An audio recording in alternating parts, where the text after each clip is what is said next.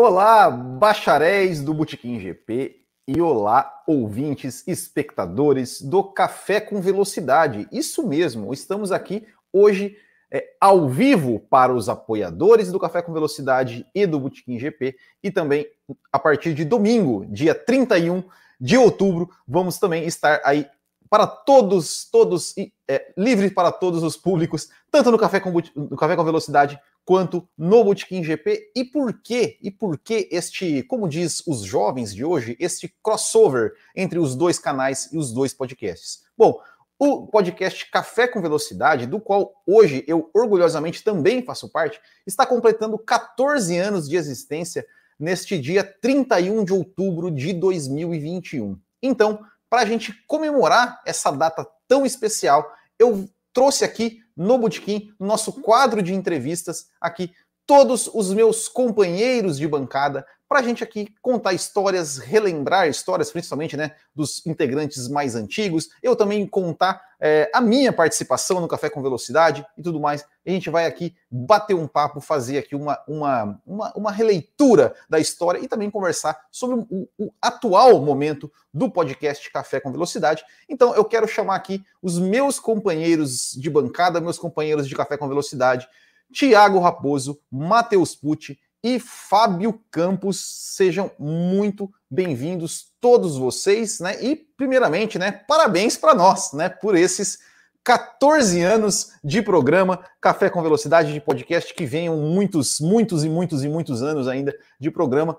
Então, eu vou passar a palavra para o integrante mais antigo, não quer dizer que ele é o mais velho, mas é o mais antigo do programa, fundador do programa, e para já dar as suas primeiras palavras e começar aí contar um pouco aí é, é, é, da história do Café com Velocidade. Então, Tiago Raposo, seja muito bem-vindo aí e a, passo a palavra para você para a gente começar aqui bater um papo sobre o podcast Café com Velocidade. Muito obrigado, meu querido Will Bueno, ouvintes do Café com Velocidade e do Botequim GP. Sejam todos muito bem-vindos. Aos que estão ao vivo com a gente, os apoiadores, nessa noite de quinta-feira. Aí todos vocês que a partir de 31 de outubro que estão acompanhando aí nos nossos canais no YouTube, tanto no Boutique GP quanto no Café com Velocidade. É uma honra realmente, 14 anos, né? Às vezes esse número pode passar despercebido para alguns, mas 14 anos é quase uma vida, é muito tempo. O que, que vocês estavam fazendo no dia 31 de outubro de 2007? Então, ah, e, e numa frequência realmente bem pesada, né? De, de, de um podcast semanal que seguindo o calendário da Fórmula 1, que começa ali em março e vamos até novembro semanal. Nesse período de férias, ele sai com a cadência diferente, mas sempre com esse compromisso. Então, nós tivemos aí diversas formações que eu falo daqui a pouco, né, sobre esse, essa linha histórica. Mas antes eu devolvo para você, para você passar também para os nossos queridos companheiros de mesa. Certo. Muito obrigado, Thiago Raposo. Então vou passar aqui a palavra para o Fábio Campos. Fábio Campos, que dentre nós quatro aqui é o segundo mais, mais antigo do programa. Fábio Campos. Fábio Campos, que, que, que sempre, né, é, nos programas do Café com Velocidade, faz questão né, de frisar ali é, qual é a, a, a, filosofia, qual é a identidade, o que, que o Café com Velocidade busca é, trazer para quem está ouvindo, para quem está assistindo. E eu queria, Fábio Campos, que você já já desse ali um pouquinho, né, um pouquinho de um, um aperitivo assim, né, do da, de, de, né, de, do que do que representa, né, o Café com Velocidade nesses 14 anos e seja muito bem-vindo. Olá, olá para você. Obrigado aí por estar hoje apresentando o programa, né? Fazendo as honras da casa aí, cedendo um, um pouquinho do seu pedacinho do seu canal aí para a gente fazer uma transmissão, né? Pros, exclusiva primeiro para os apoiadores, mas entrando no ar domingo, como você falou, no dia do aniversário, né? Um programa extra no, do dia do aniversário do, do café. É, eu acho que assim a gente nunca, eu nunca tinha, eu não tinha ideia de que quando eu entrei de que eu ia ficar sei lá, acho que 10 anos, né? 10, eu não sei quando, eu não sei a data do meu, no meu da minha entrada no café. É no comecinho de 2011, então já passou 10 anos, mas eu não sei a data certinha. Mas eu sei eu que é, eu sei que foi por volta da edição 175. Isso eu lembro. Mas quando foi isso, se já tinha dois, três anos, eu não me lembro. Não, eu acho que é, era, acho que foi no começo do ano, porque eu me lembro que já comecei a assistir as corridas de 2011 nas transmissões da BBC. E eu comecei a assistir por causa do Café com Velocidade. Né? Quando a BBC transmitia a Fórmula 1, por causa do café, do Thiago, da Bárbara, né? É, que viraram para mim e falaram assim: olha, tem uns, tem uns links aqui para a gente assistir corrida de outra maneira. Você quer? Eu falei assim: não só quero, como exijo. ou me dá esses links ou eu vou embora. Entendeu? É, e aí a gente né, isso acabou, era, era, era, começou com uma brincadeira, né? Ah, vamos assistir ali para ver como é que é. Eu acho que hoje em dia é uma, é, acaba sendo uma peça fundamental assim para a cobertura do programa, né? Pegar visões diferentes. Isso foi se expandindo, né? Saiu da, da transmissão internacional para a imprensa internacional, que hoje é onde eu, eu me baseio. Não tem nada contra a imprensa brasileira, mas enfim, eu tento, eu tento seguir, eu tento. Até porque a brasileira, até porque a brasileira se baseia -se também na internacional, né? É, sim, mas nós temos, bom, temos bons jornalistas no Brasil, até que com experiência de Fórmula 1 em loco, que é uma coisa que o café também tem, né? O café, não de coberturas em ano inteiro, mas o café também já foi lá fora assistir corrida de NASCAR, assistir corrida da Fórmula 1, fazer a cobertura, trazer informação para o ouvinte, fazer vídeo para passar para os ouvintes no, no, nos grupos. Então a gente já fez uma, algumas coberturas internacionais, isso é um dos mais, uma das coisas mais marcantes da nossa história. É, e hoje o Café com Velocidade para mim, né, o Café com Velocidade ele é uma coisa para cada um, né? Por isso que a gente está fazendo o programa aqui. Senão podia fazer só um. O Raposo gravava um vídeo, voltava o Café Expresso com o Raposo e ele falava. Mas o importante é legal que o café, é uma, cada um, para cada um, ele é uma coisa, ele tem um significado, cada um enxerga de uma maneira. Né? Enquanto isso tiver pelo menos remando para o mesmo lado, a gente segue. Né? Mas para mim, o Café com Velocidade é jornalismo, puro jornalismo, puro, puro debate, pura análise, pura é, aprendizado, é, pura anotação, pura é, transmitir, é, não conhecimento, mas transmitir o que está sendo falado lá fora. Então, o Café com Velocidade é isso. Para mim, é jornalismo puro. Tem muita gente que não entende, tem muita gente que não gosta. Isso aí é natural. Gosto, todo mundo, cada um tem. Mas o ouvinte que gosta do café, ele sabe que aqui tem análise séria que não é robótica. Né? É uma análise que a gente sempre tenta levar da maneira mais leve possível, mas na hora de falar de Fórmula 1, a gente fala muito sério. E eu acho que esse, esse é o grande orgulho que a gente pode ter nesse tempo todo. Né? Exatamente. Bom, antes de eu, de eu chamar aqui o Matheus, eu só quero já deixar claro aqui para quem está nos assistindo ou quem está nos ouvindo, que apesar de, deste, dessa, dessa gravação ser um quadro da. É, fazer parte né, do quadro de entrevistas do Botequim, eu aqui não vai, não vou ser o papel do entrevistador aqui durante todo o tempo. A gente vai aqui, de repente, o, o Raposo, o Campos, o Matheus podem fazer perguntas um para o outro, podem fazer perguntas para mim. Isso aqui hoje é, é, é um bate-papo realmente livre. É, Matheus Pucci, o Matheus, é, que ele é o mais novo em idade, isso com certeza, né, da gente, da gente aqui, e o Matheus, que ele entrou no Café com Velocidade junto comigo. Nós, nós entramos né, no, mesmo, no, mesmo, na mesmo, no mesmo dia, na mesma edição. A gente foi apresentado né, é, na mesma, na mesma é, é, edição. É, eu até acho que, que o Matheus, o, o, convite do Matheus veio antes do, do, do, que o meu, porque o Matheus ele já gravava alguns, alguns podcasts ali com o café antes de mim. É, mas a gente foi oficialmente apresentado. Hã? Você não gravou, você não lembra sempre que você gravou o café de 2019 sim, sim. do Canadá? Não, eu lembro. Sim, sim, sim, eu lembro, eu lembro.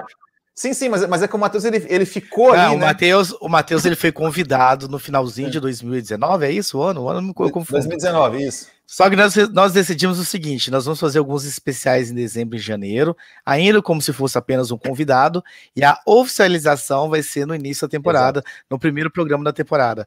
Só que nesse meio termo nós também te convidamos, e também ó, vamos oficializar os dois juntos, mas vocês já tinham feito participações também. Sim, sim, sim. Então, então eu vou, vou, vou passar aqui para o Matheus, o Matheus que, como como ele entrou, né, junto, mais ou menos junto comigo e, e, e tudo mais, e, e, nós dois que somos novos pegamos essa, essa nova fase, né, do Café com Velocidade, não completou ainda dois anos, né, desses 14 anos que o Café está. É, Matheus, então, que você aí, primeiro, né, o Matheus, que tem o canal dele também, né, assim como eu tenho um botiquinho, o Matheus tem o Ressaca F1, é, e a gente foi né, também trazido para o Café. E, é, Matheus, com, primeiro, conta é, é, um pouco de como é que foi né, esse, esse convite, a sua entrada, como é que você conheceu o café. Primeiro, conta como é que você conheceu o café. Depois a gente vai, a gente vai nas, nas, nas, nas outras partes aí e também seja muito bem-vindo.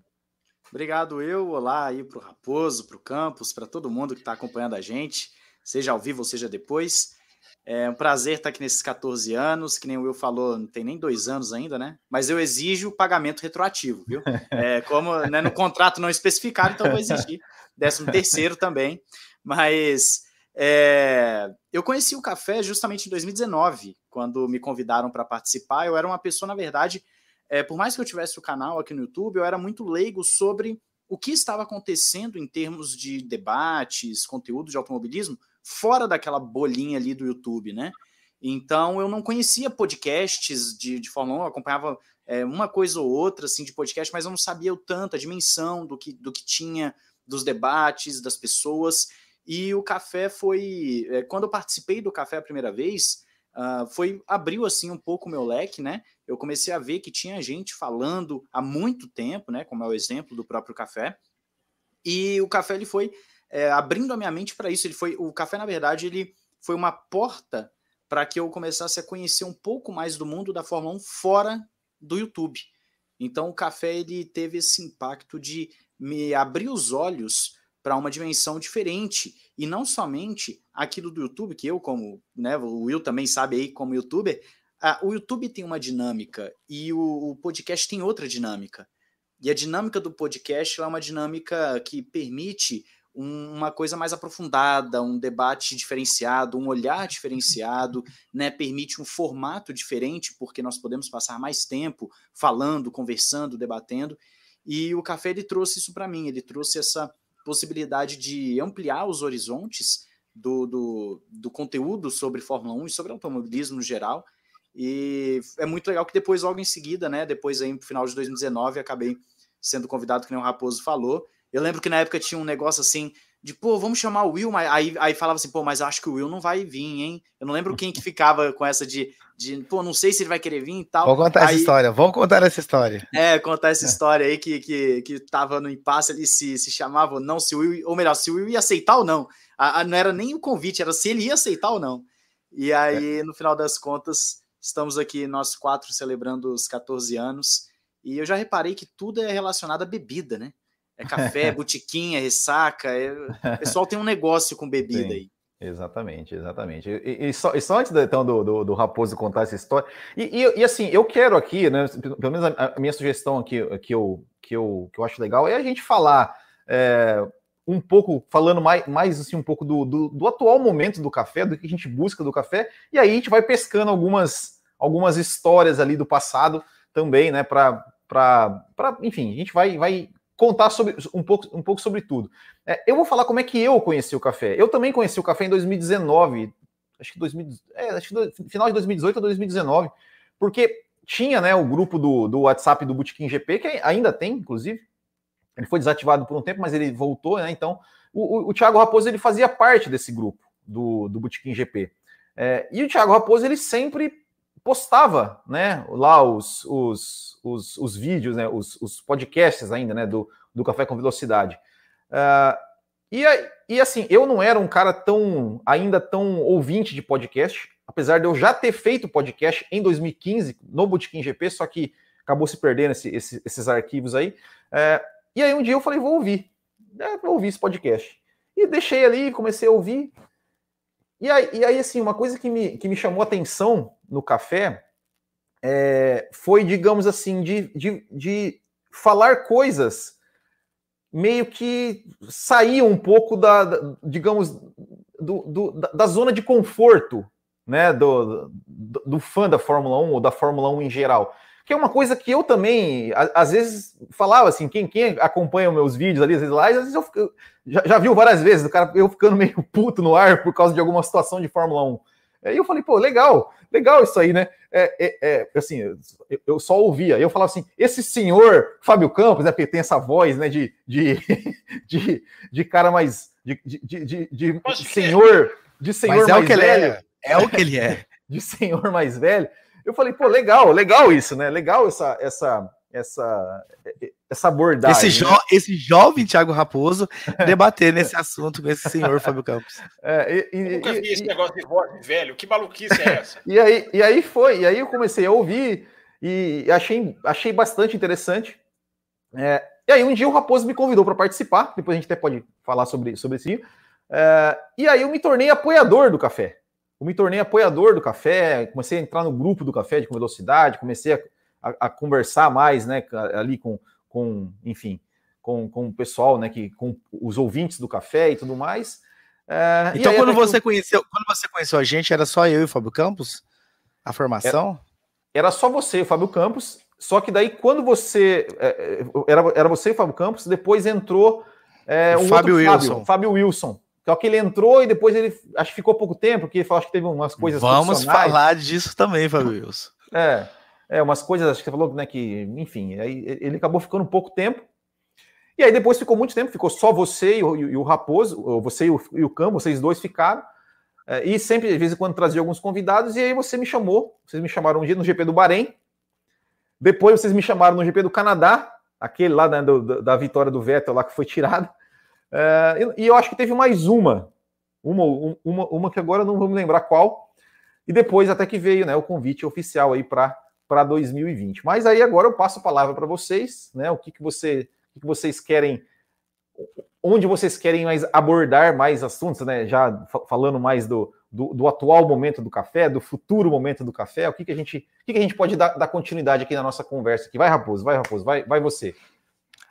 Acho legal falar desse atual momento, né? Essa nossa, enfim, tardia entrada no YouTube, mas enfim, entramos no YouTube. Nós ensaiamos isso diversas vezes já, desde sei lá de 2015, 2016, que nós tínhamos esse ensaio de fazer de, em formato vídeo também. Mas enfim, tínhamos muito alguns perrengues a resolver e acabou que realmente a gente não levou isso e a gente entrou no YouTube. Então acho que foi um passo muito importante que aconteceu nos, nesses últimos. A gente tem o quê? Um ano e meio, dois anos, talvez, que a gente vem fazendo junto no YouTube. Eu acho que foi bem legal. Houve um crescimento maciço da nossa rede de, de ouvintes e de telespectadores agora e de apoiadores, né? Então, nossa rede de apoiadores cresceu bastante, o que é bem legal. Então, assim, é um atual momento bem. Está sendo gostoso, nós somos em quatro, então há muitas vezes divergência de opinião e a gente consegue debater isso. A gente não impõe aqui a nossa opinião, enfim, a gente abre essa liberdade, não tem a necessidade nenhuma de que a gente convirja sempre. É até bom quando a gente diverge também, porque isso ajuda o nosso, quem está nos ouvindo ou nos assistindo, enfim, a construir a sua visão, enfim, e peça uma coisa que um falou, outra coisa que o outro falou. Então, é, é, trabalhar uma paixão, que é uma paixão que de ambos, é dos quatro, que é o automobilismo e a Fórmula 1, e, e vir cada um trazer sua opinião, a sua, sua visão e tudo mais, e a gente ir fazendo essa sintonia fina, eu acho que nós estamos num grande momento agora. 14 anos, estamos aí quase né, baile de debutante, né? Ano que vem a gente vai debutar 15 anos, e eu diria que foram longos aprendizados, grandes aprendizados nesses anos, e nós estamos aí, eu acho que na nossa melhor forma agora nesse momento.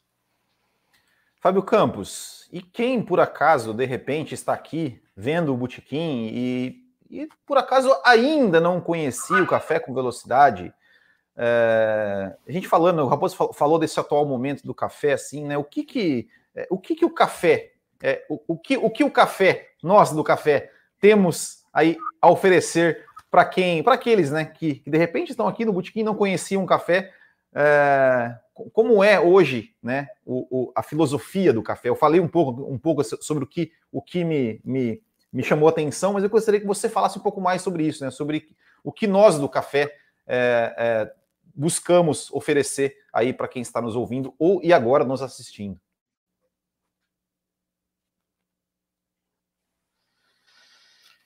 Assim, é, Will, eu acho interessante, né, esse assunto. É, eu acho que eu sempre falei fora do ar né, que a gente, o Café com Velocidade, ele, ele não tem um perfil de um programa que, de repente, é, story, né? Ele não é um perfil de um programa. Ele não é, ele, ele, o Café com Velocidade, depois que ele passou para o YouTube, Raposo abordou isso, é, ele multiplicou a sua audiência. Isso foi, uma, isso foi uma coisa que a gente demorou muito a fazer. Eu tinha muita resistência, confesso aí para o YouTube, mas era, era realmente necessário. Né? A, a, o direcionamento que foi, foi encaminhado para o YouTube foi, foi corretíssimo. Né? A gente, acho que a gente veio até na hora certa, podia ter vindo antes, talvez, um pouquinho antes, mas eu acho que a gente acabou vindo na hora certa. É, só que a gente está num terreno, né? O, o, o, YouTube, a verdade é que o YouTube é um terreno de muito fútil, né? Muita futilidade, de muito, muito terra de ninguém, muito terra de qualquer um, muito, muito, muito do, do, do, do, do caseiro mesmo, né? No lado bom e no lado ruim, né? o caseiro bom e o caseiro ruim, né? É, então, o Café com Velocidade, é, ele é um programa que ele, ele, ele não vai agradar todo mundo. Né? Ele não vai todo mundo que acessar ele, o percentual de pessoas que vão ficar pode não ser o maior de todos. Porque o Café com Velocidade ele tem um diferencial, né? Ele, ele, ele, ele é um programa, primeiro, crítico. Né? A gente não a gente não está aqui para bater palma para ninguém, a gente não está aqui para puxar saco de piloto, puxar saco de equipe, né? puxar saco de brasileirinho. O Café Velocidade tem 14 anos e o Café Velocidade tem um especial sobre o Ayrton Senna. Um. É, é até pouco, se você for, se você for analisar. Né? Não me lembro da gente ter feito um, algum especial sobre o Emerson ou o Piquet, que também é uma coisa que a gente poderia ter feito, mas que mostra que a gente não tem essa veia que outros têm, a gente não tem a veia de ficar caçando clique, a gente não tem essa veia. Claro, a gente tenta ser o mais é, cooptador de pessoas possível, mas a gente tem a, a, a, nossa linha mestra, ela, ela é uma linha que é, as pessoas têm que entender. Não é todo mundo que capta. Né? Eu, acho que é, é, eu acho que isso é o grande diferencial né, do café. Não é todo mundo que capta. Aqui tá, a gente está num país que não é acostumado, as pessoas não são acostumadas a ter uma imprensa crítica, não são acostumadas com jornalismo crítico, principalmente relacionado à Fórmula 1. Sempre foi um jornalismo, a cobertura da Fórmula 1 pela televisão, sempre foi uma cobertura é, passiva, compassiva, é, é, é, de, de, de, puxação de saco mesmo, sabe? De narrador amigo de piloto.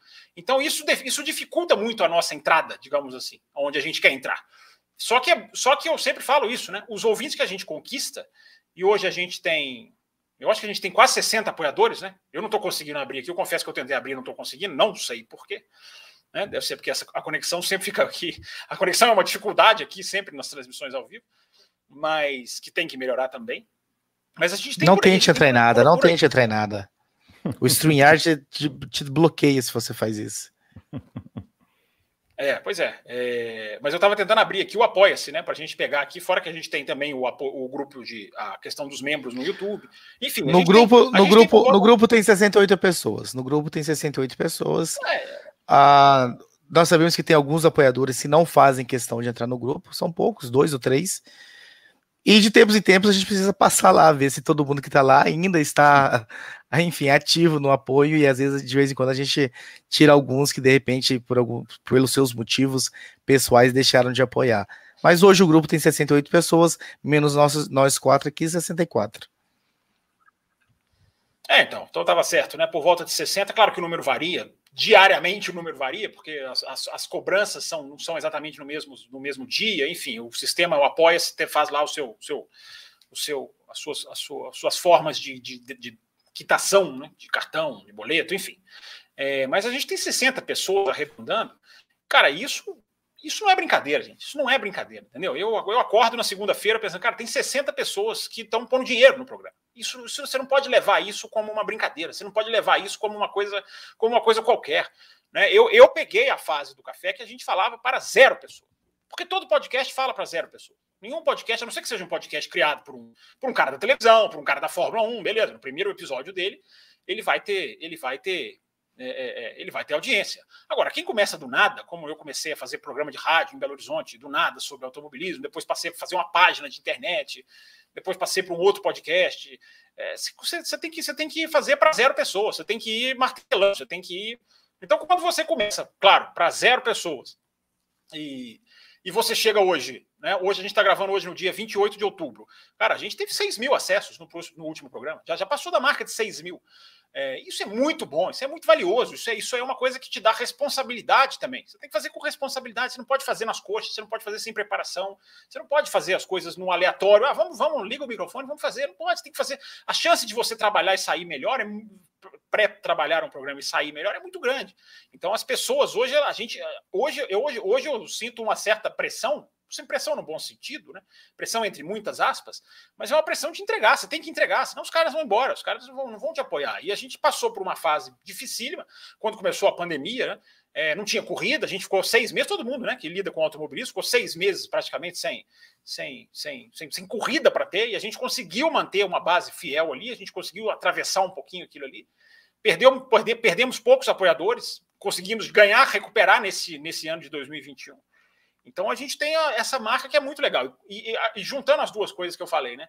Quando você consegue chegar nisso é, de uma maneira crítica, com uma maneira que você sabe que não vai ser a mais a, a que faz mais sucesso, né? Fosse um programa engraçadinho, um programa divertidinho, um programa que faz piadinha, que chama piloto de, de viado, que chama. Entendeu? Antigamente faz, faziam, né? Hoje, felizmente, está politicamente errado e está certo, e está tá, tá certo de ser errado. Não tem que brincar com sexualidade. O café sempre, sempre rechaçou isso. Mas teve muita gente que ganhou ouvinte fazendo isso. Né, no passado, muita gente. Hoje em dia, acho que os canais seriam até bloqueados, mas no passado não eram, não.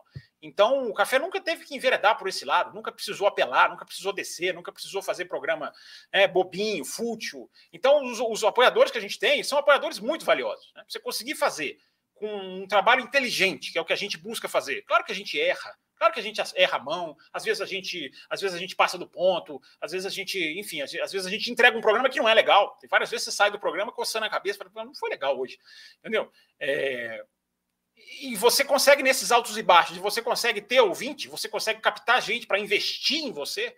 É, isso, isso, é, isso, é, isso, é, um troféu, cara. Isso é um troféu. Claro que isso não acabou, claro que isso não é uma, não é uma vitória é, é liquidada. Você tem que continuar. Né? Por isso que eu falo do negócio da pressão. Você tem que melhorar, porque você, você tem 60, mas você quer 100. Depois que você chegar a 100, você quer 120, você quer 130. É, então, eu acho, que, eu acho que é isso aí. Eu acho que o café, a, razão do café é essa.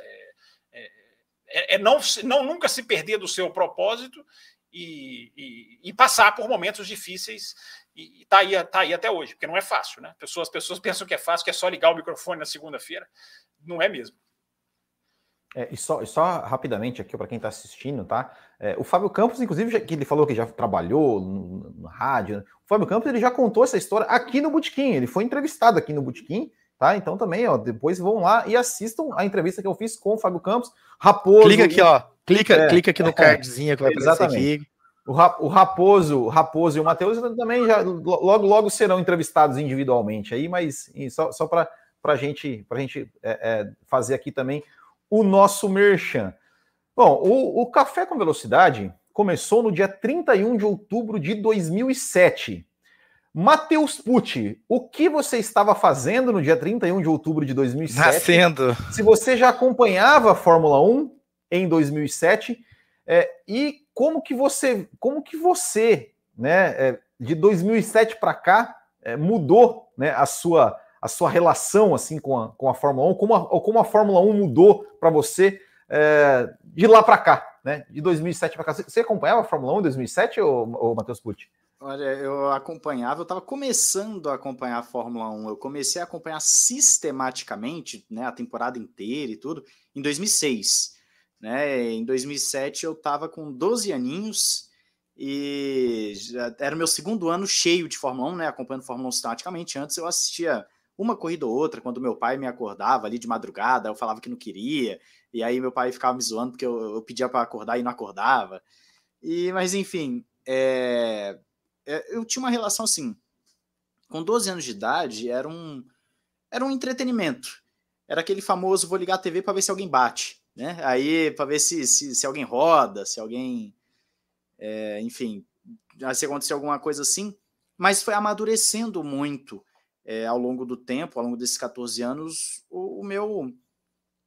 O meu apreço, o meu, o meu é, é, quase com uma paixão pelo esporte, né? Pela, pela, pelo automobilismo, e claro que foi a Fórmula 1 que me abriu isso.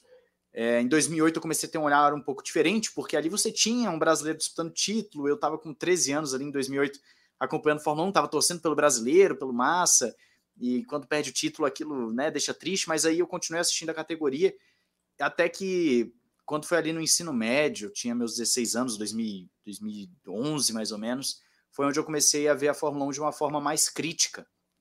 E não preciso nem falar, né? Quando foi 2018, decidi abrir um canal para falar de Fórmula 1. Falei que era isso que eu queria fazer. Eu quero falar de Fórmula 1, quero. Por mais que o, que o Ressaca não tenha muito a veia do, do café em termos de debate, o Ressaca é, um, é, um, é mais para falar das especulações, das notícias, do que está acontecendo, é, das transferências de pilotos, enfim, né? Eu tenho essa pegada, mas esses 14 anos, é, para você ver, eu era um menino de 12 anos de idade que estava acompanhando Fórmula 1, pelo, começando a acompanhar a Fórmula 1 e já estava aqui o Café com Velocidade. Você vê como esses caras são velhos, né? É, você vê como é que o Thiago Raposo já estava falando de Fórmula 1 aqui no, é, nos podcasts e, e eu estava ainda amadurecendo essa ideia, eu estava conhecendo o esporte, eu estava criando ainda um vínculo com a categoria, né? Eu estava criando um vínculo com a Fórmula 1. Até então eu tinha muito uma memória de quando eu tinha ali meus 3, 4 anos de idade, com aquele carrinho branco do Rubinho, né? Que eu nem sabia que era do brasileiro na época, que eu gostava, achava bonito o carro. E, e aí ficou na minha memória, né? Que meu pai assistia comigo. E essa relação com, com a Fórmula 1 ela, foi, ela é muito legal na minha vida, porque hoje sou eu quem manda mensagem para o meu pai falando para ele acordar, para ele assistir a corrida, uhum, né? É. Aí, aí, aí meu pai, ah, beleza, vai ter, vai ter corrida então. Aí ele me liga para perguntar a hora da corrida, ele pergunta, ele fala, ah, eu te vi no podcast lá, não sei o quê. Ele fala, né, e tal. É bem legal. Então, fui amadurecendo nesse período, né, desses 17, é, desses é, 14 anos, pegando de 2007 para cá, eu fui amadurecendo com, com a categoria, com a minha visão crítica, e é algo que o café, quando eu entro em 2019, ele, como eu falei, ele abriu um leque para mim, né? Que eu não conhecia, estava muito na bolinha do YouTube. E, e quando eu chego no café, eu vejo que é uma coisa mais crítica, um olhar diferenciado, um olhar que, que não vai de acordo com a onda, né? Se a onda é falar que o jogo de equipe é bom, o café vai, peraí, não é bem assim. Se a onda é falar que o DS é bom, o café não, peraí, não é bem assim. Então a gente, é, eu fui vendo que era um espaço diferenciado, né? É, hoje eu vejo assim, pô, que bom que eu fui convidado para participar daquele café lá em 2019. Que bom que eu posso fazer parte do café. Né? Nem toda segunda eu consigo estar tá aqui, mas é, que bom que. Nossa, que... você tá, você tá sendo generoso falando em toda segunda. Quase nenhuma segunda você consegue estar tá aqui. Não, as de corrida, 99% eu tô. Mas é porque, né, eu sou uma pessoa com agenda muito cheia, né, à noite aí.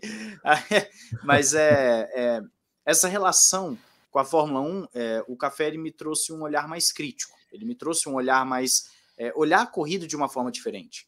Né? Não somente ir por aquilo que às vezes o narrador está falando, mas eu mesmo fazer uma análise do que está acontecendo. Porque eu sei que na segunda-feira vai ter um pessoal acompanhando em que a gente vai estar tá debatendo o assunto, em que a gente vai estar tá falando de um, de um conteúdo.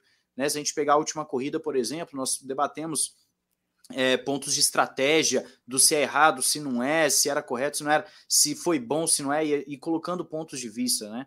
O Raposo falou que, que, não sei se foi o Raposo ou o seu Campos agora, que falou, né, que por vezes a gente acaba debatendo, passando um pouco aqui do ponto. Eu e Campos aqui, a gente às vezes já teve umas discussões mais acaloradas, né? É, ideias, isso é legal. É, é legal você ter com quem é, é, ter uma opinião diferente e com quem debater. Eu acho que esse é o grande ponto do café. É você ter os, o, o diferencial é o debate. E aí eu já jogo na mesa o seguinte, né? Eu queria aproveitar aqui, vou fazer o papel de Will Bueno aqui de âncora e vou jogar na mesa aí para tanto Raposo quanto Campos, né? Que são os dois integrantes aí mais é, velhos, né? do, do, do podcast. Que é o seguinte: quando ele nasce, quando, quando o café nasce, é, eu não sei nem se tem arquivo disso, desses primeiros episódios do café, não sei nem se tem registrado ainda. Tem, né? Tem, legal. É, mas o, quando ele nasce, ele tinha essa pegada do debate com um olhar mais, é, mais crítico, ou ele nasceu de uma outra forma? Ele nasceu para ser, sei lá, uma conversa mais de bar, um, enfim, alguma coisa diferente. Como é que. O que, que mudou verdade, do café? Hein? É, o que, que mudou do café de, do, de 14 anos atrás para agora? Boa. Agora eu quero ver. Você que vai responder, Fábio Campos? Você começa, claro que você tem que começar. A pergunta é o nascimento e a evolução. O nascimento você tem que começar a falar. Agora, fala a verdade, hein? Quero, eu quero ver como é que era a pegada do café em 2008. Ah, é, mas eu, eu, não, eu não estou aqui para mentir em nenhum momento, não. Ah, em 2007, o que aconteceu em 2007, né? Um cenário para vocês que são jovens, estão nos acompanhando. Ah, explodiu muito em 2006, 2007, acho que 2005 talvez os blogs, muitos blogs, muitos blogs nasceram.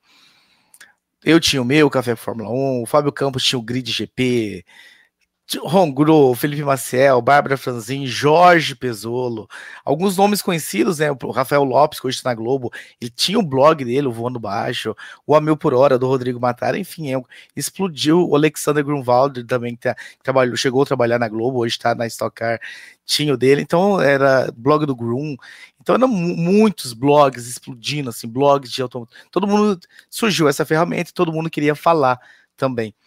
A Priscila Bar, lá da, da Espanha, também tem uma participação muito especial, enfim, uma série de pessoas. E, E aí começou a surgir alguns podcasts, né? Então eu lembro que a Aline Rodrigues, que era a, uma fã da Williams, ela tinha um blog, ela que falava uma cobertura sobre a Williams, ela fez um podcast. E aí eu vi aquilo, Essa achei aquilo muito interessante. O blog do Octeto, sim, com a, as, as irmãs Coimbras, Ludmila e Tatiana, junto com a Luana e com a Vic, a, que eram, tinham seus enfim, ela torcia para alguns pilotos, enfim, era muito blogs nessa época.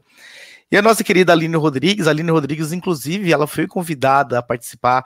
Eu não sei se foi no aniversário de 10 anos. Teve um aniversário que a gente conseguiu trazer a Aline Rodrigues, que já estava aposentada de blogs, de podcast, mas como ela foi a grande inspiradora, nós trouxemos ela. Ela é carioca e tudo mais, mora no Rio. E.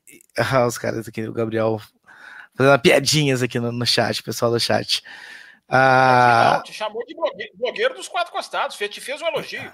inclusive, Exatamente. inclusive, o pessoal que está no chat aqui ao vivo pode, podem mandar perguntas, tá, pessoal? Hoje a gente vai ler as perguntas aqui do pessoal. Pode mandar e façam perguntas aqui sobre, sobre a história do café, sobre o atual momento, sobre o futuro, o que vocês quiserem. Mas enfim, aí respondendo você, Matheus, o que aconteceu foi, a gente viu a Aline fazendo um podcast, que eu acho que foi o primeiro que eu vi assim, nessa época de, de esporte a motor, não me lembro de ter nenhum outro canal, nenhum outro blog que fazia. E eu falei assim, poxa, quero fazer isso também, mas enfim, não tinha ideia, não tinha muito um desenho, queria fazer também, porque eu achei interessante. E aí eu convidei a Bárbara, que era uma pessoa que eu já estava mais ou menos próximo, também nem tinha proximidade, não a conhecia pessoalmente. E nós começamos sem, sem nenhuma grande pretensão, essa é a verdade. Não tinha essa veia. Né, a, a Bárbara, eu tinha o café com o F1, e a Bárbara tinha o velocidade, né? Então fez aí o chipô, ficou café com velocidade. Tipo, igual o Daí... Planeta, então. Chipô, você não precisava adicionar chipô na frase. Igual o Cacete Planeta, então. Qu quase isso, né? Exatamente. Mas assim, sem saber onde é que isso ia dar, sem saber se, se ia ser um, dois programas, se ia dar um ano, sem ter essa, esse desenho de vamos pro debate e tal, vamos fazer o quê? Então, o primeiro programa, né? Já, essa história foi contada já várias, algumas vezes. É um desastre, mas está disponível se vocês entrarem no Café Velocidade. Agora que tem um novo site, eu não sei se está tão fácil achar assim. Mas eu se você for tá navegando, navegando. Né? Eu não sei como que é que se faz, se o seu feed tá buscando até, mas está no Podbean esse programa. Então, a gente, o Will Bueno, que é o web, web, designer, vai arrumar um jeito de, vamos, vamos, vamos de fazer, fazer isso ficar liberado. Mas é isso, assim, te respondendo, não tinha essa veia realmente. A gente foi aprendendo, a gente foi evoluindo, ano após ano, quase que programa após programa, a, o, o que era um podcast. Primeiro a gente tava, tinha que descobrir ainda como gravar, como é que. Eh, a gente estava em, outros, em outras dificuldades pela frente do que, enfim, chegar nessa veia hoje, que é essa veia de debate e, discussões. antes, do, antes do campus, falar só, só já que você mencionou, né, então, você e a Bárbara, Dá aquela passada nas, forma, nas Vamos lá, bem rápido, bem rápido então. Só, só, só para o pessoal. Eu acho é, importante, eu acho importante que eu acho importante registrar o nome de todos que passaram por aqui, porque afinal é aniversário de 14 anos e tiveram suas histórias. Então começou eu e Bárbara Franzin, uh, e nós ficamos juntos há 99 edições. O Thiago Santa Rosa estreia exatamente na edição número 100, e isso acho que três, quatro anos depois, que a gente enfim, a gente começou no final de 2007, aí veio as férias, então a gente ficou programas quase que mensais, assim, então não, os números de edições não foi tão, não evoluiu tão rapidamente como evolui hoje.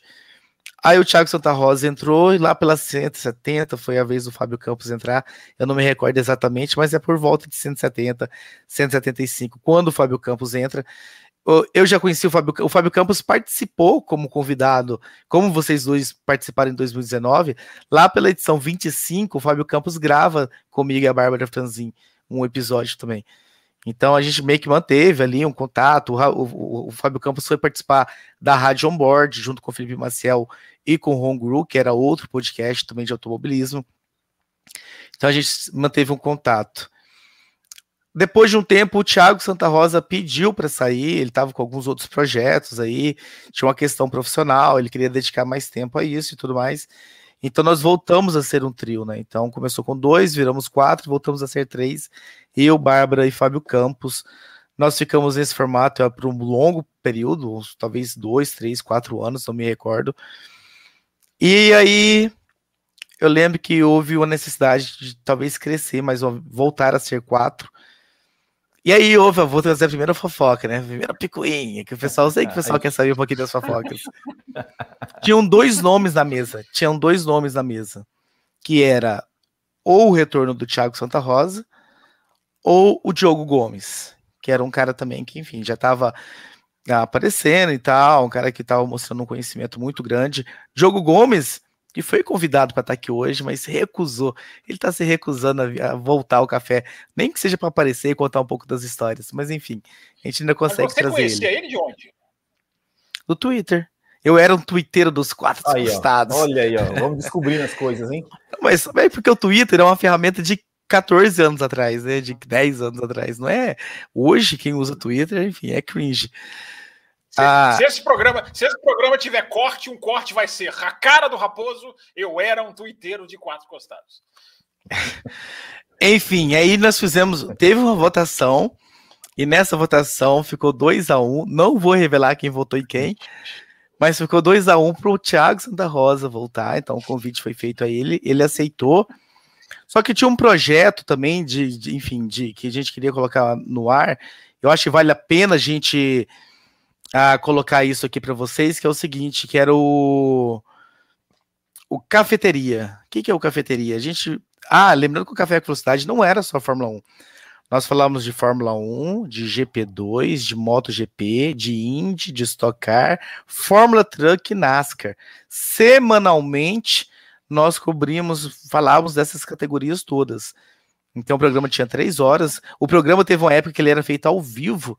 Tinha uma ferramenta que transmitia o podcast ao vivo. Tinha três então, horas, faz... hein, Fábio Campos, Fábio Campos? E hoje ele fica ali podando a gente em uma hora, né? Não, e eu vou te falar uma coisa. Tinha três horas e tinha, tinha, rapidinhas. Eu quero saber se ele vai contar das rapidinhas que tinha no final. Podemos, podemos falar, mas, mas, deixa, mas deixa eu acabar a linha histórica e depois falar das rapidinhas mas só tinha três horas porque a ferramenta ela, ela derrubava depois de três horas. Por isso que só tinha só três horas.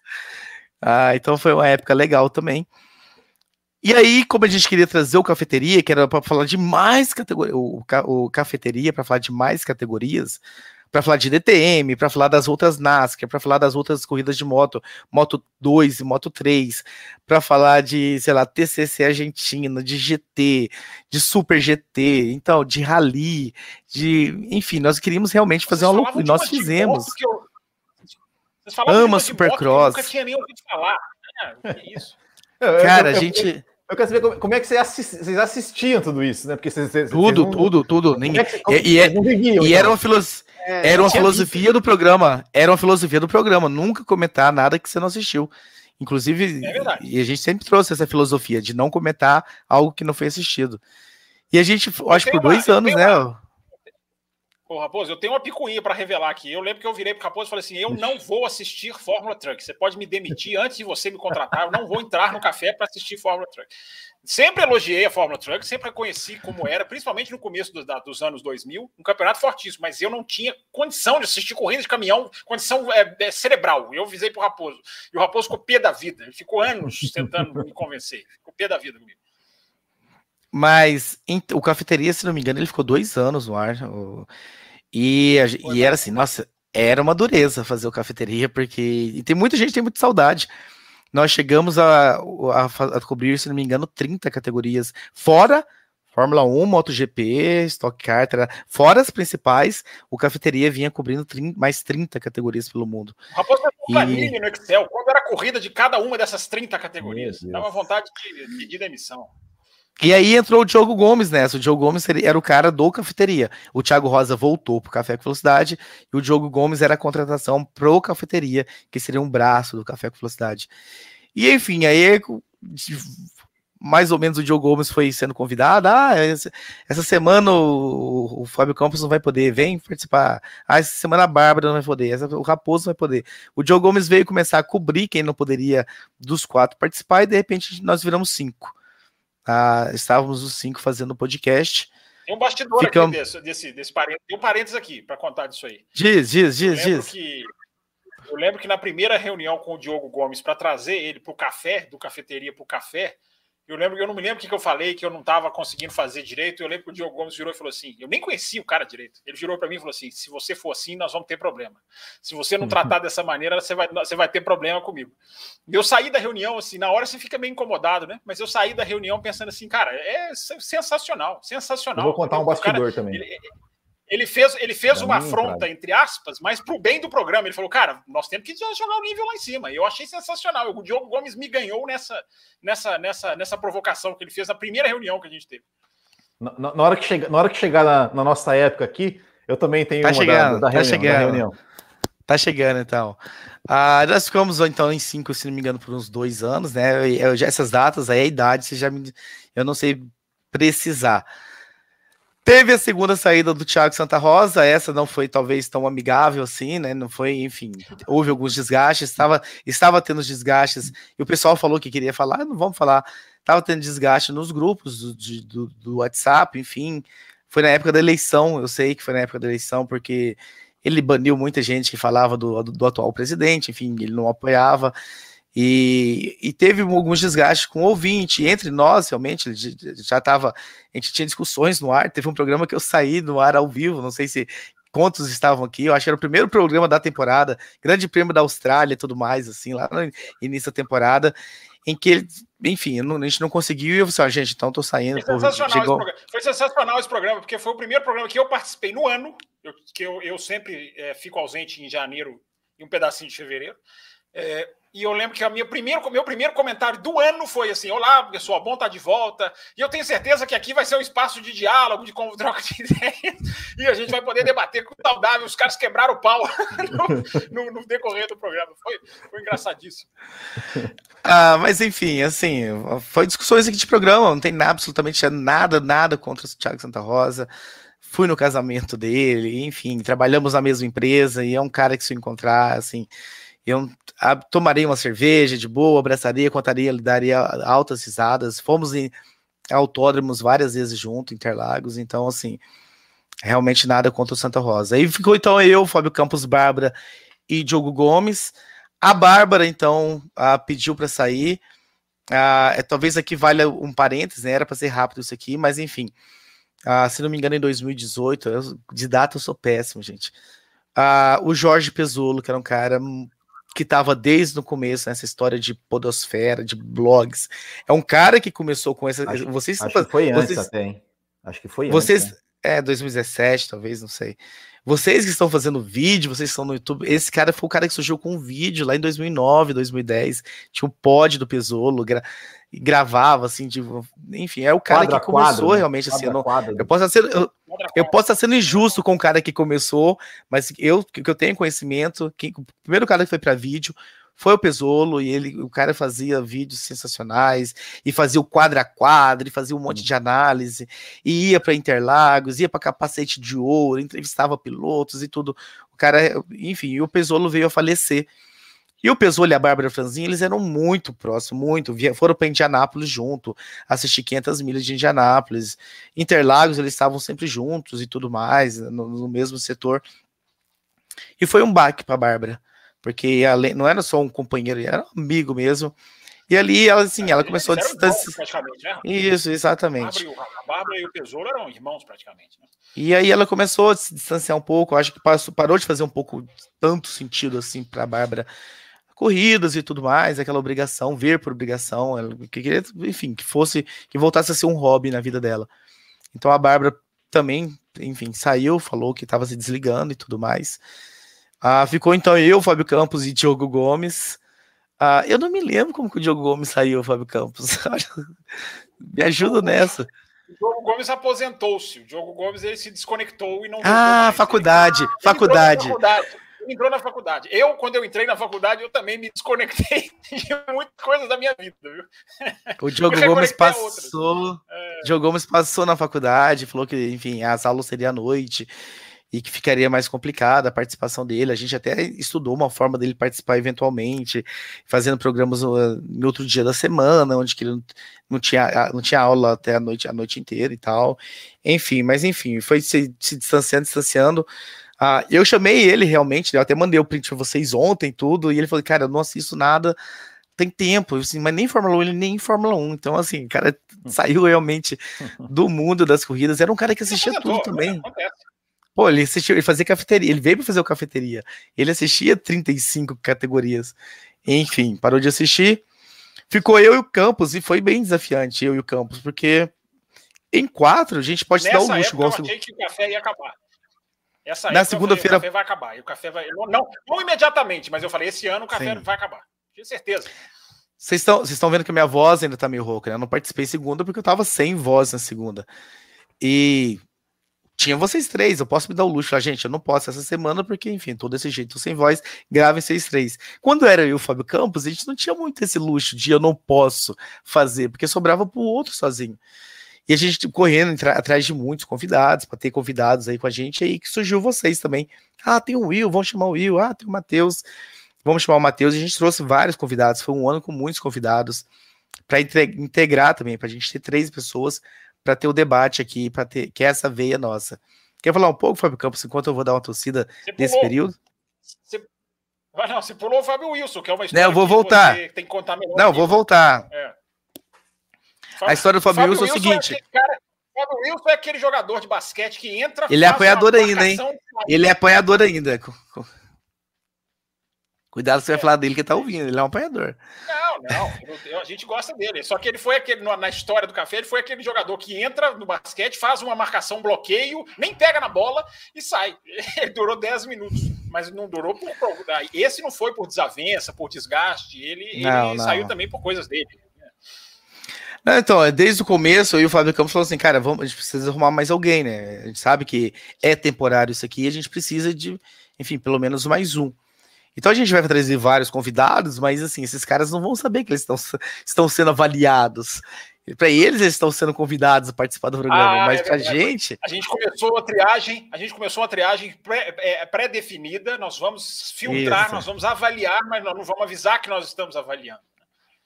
Olha aí, aí veio... Bueno. Olha TV? aí, tá vendo? TV só. como é que Olha a verdade aí. vem à tona? É, aí veio, aí veio o Will Bueno.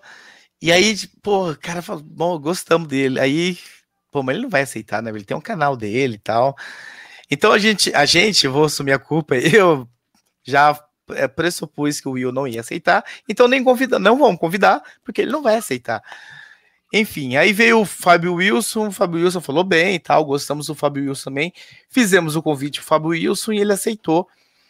Mas enfim, o Fábio Wilson é um cara que viaja o mundo. O cara tá. Hoje ele tá aqui, amanhã ele tá no México, depois amanhã ele tá na Califórnia, ele tá na Europa, enfim, trabalha, o trabalho dele exige muita viagem dele. E o Café com Velocidade exige muito também de quem grava o Café com Velocidade. Talvez o Fábio Wilson não tivesse a noção de que a gente faz. Talvez vocês estão nos ouvindo não tenham a noção de que a gente faz reunião. Ontem, inclusive, a reunião foi até altas horas. E, enfim, até caiu na deu... internet de tanta reunião que nós fizemos. É, do nada, assim, tiraram o, o fio da internet. Não, mas o pior é que caiu e... mesmo.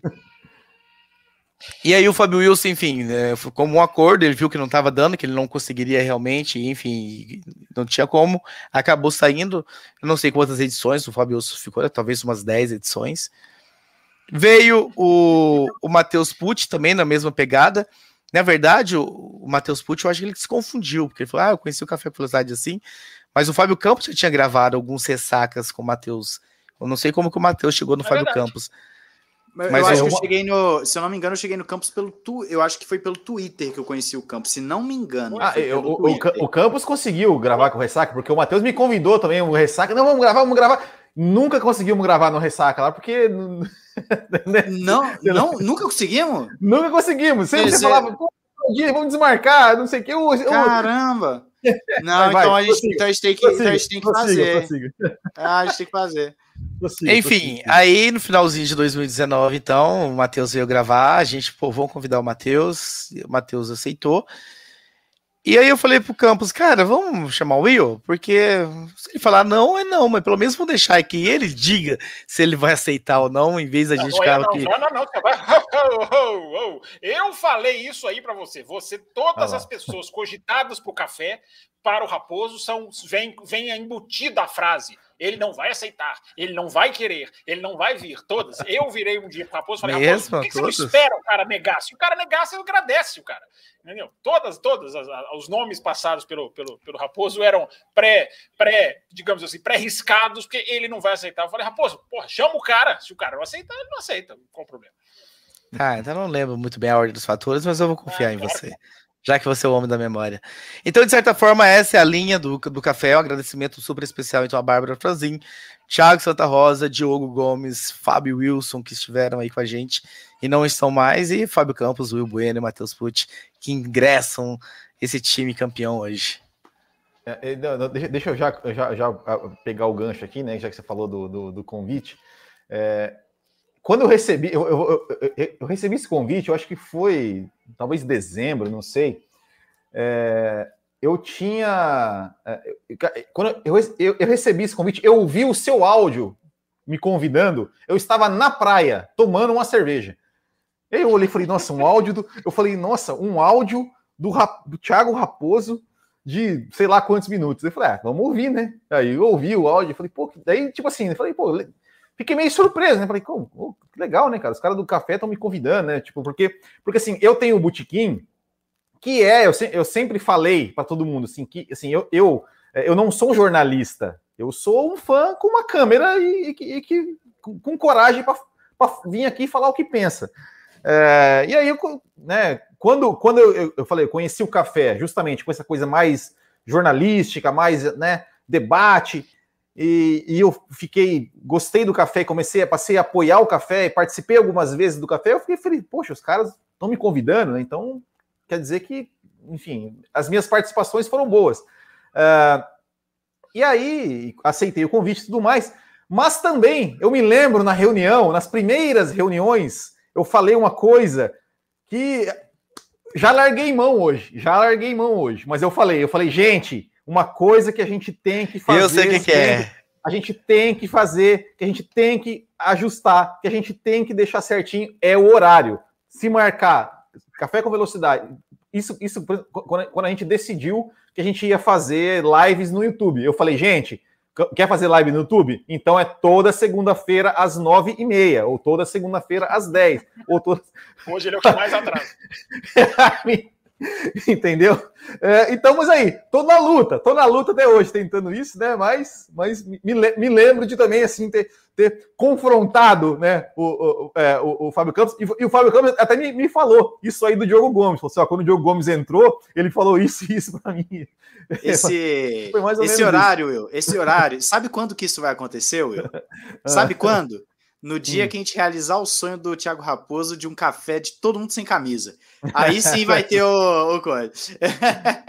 É difícil, vai ser difícil. Vai Agora ser eu tô Curitiba. Agora eu tô Curitiba, não dá não. Faz frio. Ah, mas vamos falar um pouquinho, eu acho que uma, uma coisa importante de falar também, o, o, Fábio Campos quer que eu falo das rapidinhas, né? Ah, as rapidinhas talvez fossem um, um precursor do, do, do, que foi o, o café, o cafeteria, porque obviamente numa outra linha.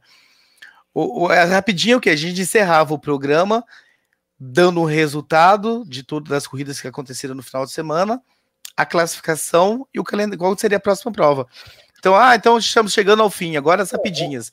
Então eu vi aqui, olha, nesse, nesse final de semana nós tivemos o Mundial de Superbike. Ah, Tom Sykes venceu, seguindo Troy, Troy Bayliss e de tal pessoa. A classificação do campeonato tá assim, a próxima, a próxima prova é daqui tal dia. Aí entrava o Rosa. Ah, nós tivemos Indy Light. Indy Light, o resultado foi esse, esse, esse. A classificação está assim, a próxima corrida e tal. Entrava a Bárbara. Ah, tivemos V8 Supercars. O resultado foi esse, a classificação. Então a gente tinha, no final do programa, nós passávamos por algumas categorias, dando o resultado da prova, os três primeiros. Se tivesse brasileiro, a gente pontuava onde estava o brasileiro classificação e próxima prova. Então, nós terminávamos os programas dessa forma. Essa, essa questão informativa, que o Fábio Campos achava ruim, mas eu não achava. Eu achava que essa parte uhum. informativa, de certa forma, eu gostava dessa parte. Você achava assim, você achava, antes você se convenceu, tirou. Ninguém te forçou a tirar, você tirou porque você entendeu. E você, o que, que você quer contar? Vamos falar da, da, das conquistas ah, do assim, café? O dia eu achei, eu acho que tem, vocês estão falando aí de recuperar programas antigos. É, o YouTube jogou para mim, né? O YouTube, né? A gente estava até conversando sobre isso ontem, né? numa, numa, numa, numa reunião aqui sobre esse programa. É, sobre os algoritmos do YouTube, né? E o YouTube, num, dessa, num desses dias, jogou para mim um vídeo que a gente fez, Raposo. Eu acho que você não estava. É, a gente gravou um café com velocidade em vídeo lá muito atrás mesmo, 2011 ou 2012, e a gente fez um em vídeo para o YouTube. É, se é, ou era edição de aniversário, ou era, ou era é, data redonda, tipo programa 300, programa 400. Eu lembro que a gente eu fez. Acho que não, eu ouvi um pedacinho, eu fui ouvir um pedacinho e a gente começa normal, a gente não mencionou nada e, e, tem mais de um, tem mais de um. Se você procurar lá na página do Velocidade, não, eu tem, acho que tá tudo lá no Velocidade. Velocidade tem, é, tem, tem, esses dias tem, atrás. Tem uns eu, lá bem antigos. Esses dias atrás eu vi uns vídeos do, do Thiago Raposo, de terno e gravata, entrevistando pilotos. Pilotos e, e é, tal. Tem, tem, tem. Esse eu nunca é. Tem, é no capa, foi no capacete de ouro, capacete é, de ouro. É, é. Mas vai, prossiga, prossiga. Ah, tá, entrevista presencial. É, e aí eu, eu achei esse vídeo, assim, o YouTube me mostrou, eu falei, ah, vou ter que clicar, né? Não tem como clicar. Eu lá, cara, eu tinha uma. A, a minha câmera era tão ruim que a minha tela tá toda marrom, assim, você, entendeu? Era, era, era aqui onde eu tô gravando, mas não nesse cenário, era outro ponto aqui, que hoje em dia já nem é montado mais daquela maneira. Eu falei, ah, deixa eu ver um pedacinho disso aqui. É, e, e aí eu fui, eu fui, eu fui ouvindo um pedacinho, não ouvi, não assisti tudo. É grandão, duas horas de cacetada. A gente não tinha limite de tempo mesmo nessa hora, né? Nessa época. E, e eu fiquei pensando, né, cara, eu fazia o programa sem nenhuma anotação. Nada, não anotava nada. Eu fui olhando, eu fui, eu fui olhando para minha cara e lembrando, gente, eu me lembro que onde eu estava sentado, era uma estante, eu, nem, eu não colocava papel, não colocava lembrete. É, hoje tem um bloquinho aqui, hoje tem um bloquinho aqui do lado, tem um post-it em cima, tem um caderno, tem um, um, bloco de notas aberto. Não, não hoje, porque hoje nós estamos falando de nós, né? Mas num programa de corrida. Né? E aí eu fiquei pensando justamente nisso, né? Eu acho que o que evoluiu, pelo menos da minha parte, né, é que era assim, 80% da, do que eu falava era o que eu achava que era. É, hoje é no mínimo 50-50. Né? Porque hoje é, uma, hoje é o processo de cobertura da minha parte foi, mudou completamente, completamente. Hoje é assistir, começa a assistir na quinta-feira, três horas de programação, somando F1 TV e Sky Sports. Sexta-feira é muito maior, porque tem os prés e os pós. O sábado é mergulho total em classificação e sites e todo, todo, toda a ação da Fórmula 1 na pista. A cobertura internacional é muito grande. E, e, a, e a, depois que eu comecei a fazer pro, para o programa, eu não perdi nenhum minuto. Tem todo, tudo que os caras colocam no ar, eu me obrigo a assistir. Porque é alguma coisa que você pesca, é uma informação boba, é uma. Eu sempre falo das entrevistas coletivas que a Fórmula 1 faz, vai acabar o ano que vem, né? Que bom que vai acabar porque é um as coletivas que a F1 TV, por exemplo, disponibiliza, né? Eu estou falando o press conference é, oficial da Fórmula 1, né? Fora as entrevistas que os canais fazem, né? mas elas são mais curtas, é o cara ali no cercadinho. Agora, aquelas em que os caras sentam na sala de imprensa e dão entrevistas, é uma hora e meia, uma hora e meia. Então, é um, é um é, é, é, olha, é um saco de assistir. Vou falar, já que hoje é um programa, é um saco de assistir. Mas às vezes você pega uma frase que te ajuda a esclarecer na segunda-feira algum, algum contexto, alguma situação, alguma, alguma coisa da carreira do piloto. Então, assim, é um trabalho muito exaustivo, entre aspas. Eu sempre coloco aspas porque né, a gente está fazendo o que a gente gosta. Mas que você se sente obrigado a fazer, porque você não pode deixar passar. esse é o resumo da questão do, do, do, do da minha relação com o café. Né? Chegou num ponto que eu falei, cara, eu não posso deixar mais passar não posso deixar passar, não posso deixar passar sites, não posso deixar passar. Bom, eu, leio, matérias, eu leio a transcrição, na, eu, eu, eu, leio a transcrição no site da FIA, acho muito mais fácil do que assistir uma hora e meia. você sabe que a última vez que eu vi essa transcrição faz tanto tempo. Eu me lembro que quando eram os pilotos na salinha, eram os cinco pilotos que eles sentavam ali e eram, escolhiam cinco. Eu me lembro que a transcrição era na íntegra, todinha. Eu não sei se a de hoje ainda é, porque hoje é muito maior. Antes era uma hora e meia. Quer dizer, antes era meia hora, hoje é uma hora e meia, porque hoje é dupla, né? Senta dois pilotos, hum. aí depois senta mais dois, depois senta mais dois. Então, assim, são dez duplas, né? Que a Fórmula 1 faz, e isso estendeu muito tempo. Então, eu não sei se hoje ainda é a transcrição completa e absoluta, ou se é uma transcrição, porque hoje a Fórmula 1 divide o tempo da imprensa escrita, quando os caras sentam lá eles dão um, um pedaço da entrevista para a imprensa escrita só e um pedaço para as televisões. É, então eu não sei, depois eu até, depois eu até tenho que ver lá para ver como é que é essa, se a, se a, transcrição continua fiel. Mas o resumo da resumo para resumir, é, hoje a Fórmula 1, e aí né, a gente tem uma coisa que é importante a gente falar, né?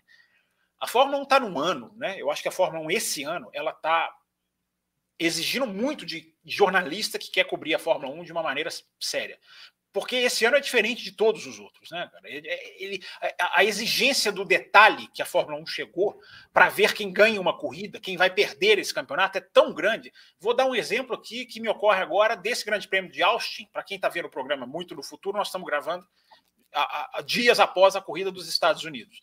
É, na sexta-feira, na Sky Sports da Inglaterra, nos treinos de sexta, já era sabido que seriam duas paradas. Então os caras já estavam lá, o Button já estava discutindo com o Paul de Resta, mas duas paradas vão ser como? Dois, dois amarelos e um, e um branco, pneu, né? Dois pneus brancos e um amarelo, ao contrário, o vermelho não vai ser usado. Então, assim, já, a, a, estratégia dessa corrida já sabia que eram duas paradas de antemão.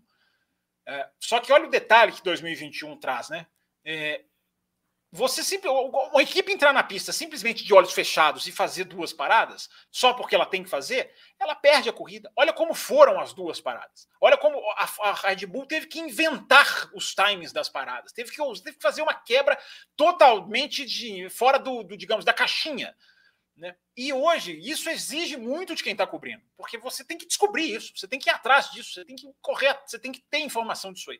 Porque hoje em dia, se você simplesmente chegar e falar é, duas paradas, a Mercedes errou, a Red Bull, eu tô, na minha opinião, você está fazendo análise errada. Você tem que puxar o contexto, por que, que uma parou, o que, que a, a parada de um ocasionou na parada de outro. O detalhe eu coloquei lá no meu Twitter, é um detalhe sensacional, né? O rádio do Verstappen que entra na, no ar na volta 12, do Verstappen falando: vamos usar o Pérez para não deixar o Hamilton esticar o stint. O Verstappen, olha a cabeça do cara.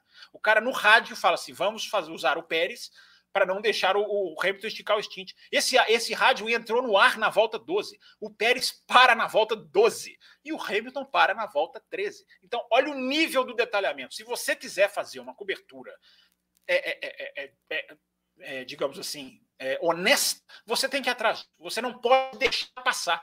2021 virou o ano da super exigência. Entendeu? Então, é, é, é só usei esse exemplo rapidinho para dizer como que mudou. Né? Eu vi esse vídeo de eu gravando lá, estava eu, a Bárbara, o Raposo não estava nesse dia. É, e eu fiquei pensando, gente, era assim, era legal, já, já tinha opinião, veia crítica, era, tem muita coisa legal, mas eu pensei, eu lembro que eu, a, a, o modo de trabalhar a corrida não enchia um caderno, duas páginas de um caderno como enche hoje, mesmo que muita coisa se perca. Então, assim, para terminar, né, a gente e a gente recebe uns e-mails que a gente fica nessa, né? Muitas vezes a gente se questiona até quando que isso vai. A gente está brincando do Diogo Gomes, mas o, o, a saída do Diogo Gomes eu me lembro de pensar várias vezes, né? Pensar, cara, quando é que vai acontecer comigo o que aconteceu com o Diogo? A gente brinca com o negócio da faculdade, realmente é uma mudança na vida, mas é uma coisa que pode acontecer com qualquer um de nós quatro, né? A gente pode acordar num dia e falar, cara, não tem mais, não tem mais, não tem mais por quê, né? É, não tem mais, não tem mais a, o tesão para fazer. E aí a gente, só que a gente recebe uns e-mails, cara, que são assim, os caras não têm noção do que que eles fazem, a força que eles passam com alguns e-mails.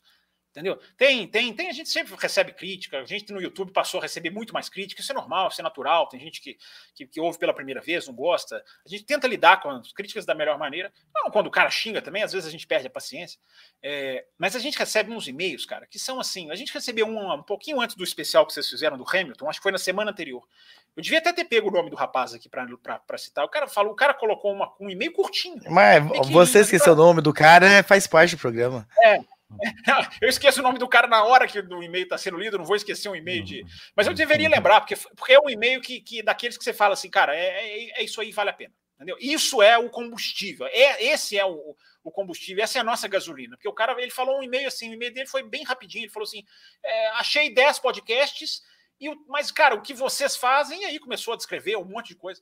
É, e eu lembro que eu vi esse e-mail e falei, cara, é, é isso, isso, isso. aí é muito legal. A gente receber esse tipo de mensagem, cara, é, a gente curte, a gente gosta, essa discussão foi boa, é, é, é muito legal. Isso, isso, isso, é o combustível. Isso, isso acho que acaba sendo muito importante para chegar é, no, a, a 14 anos.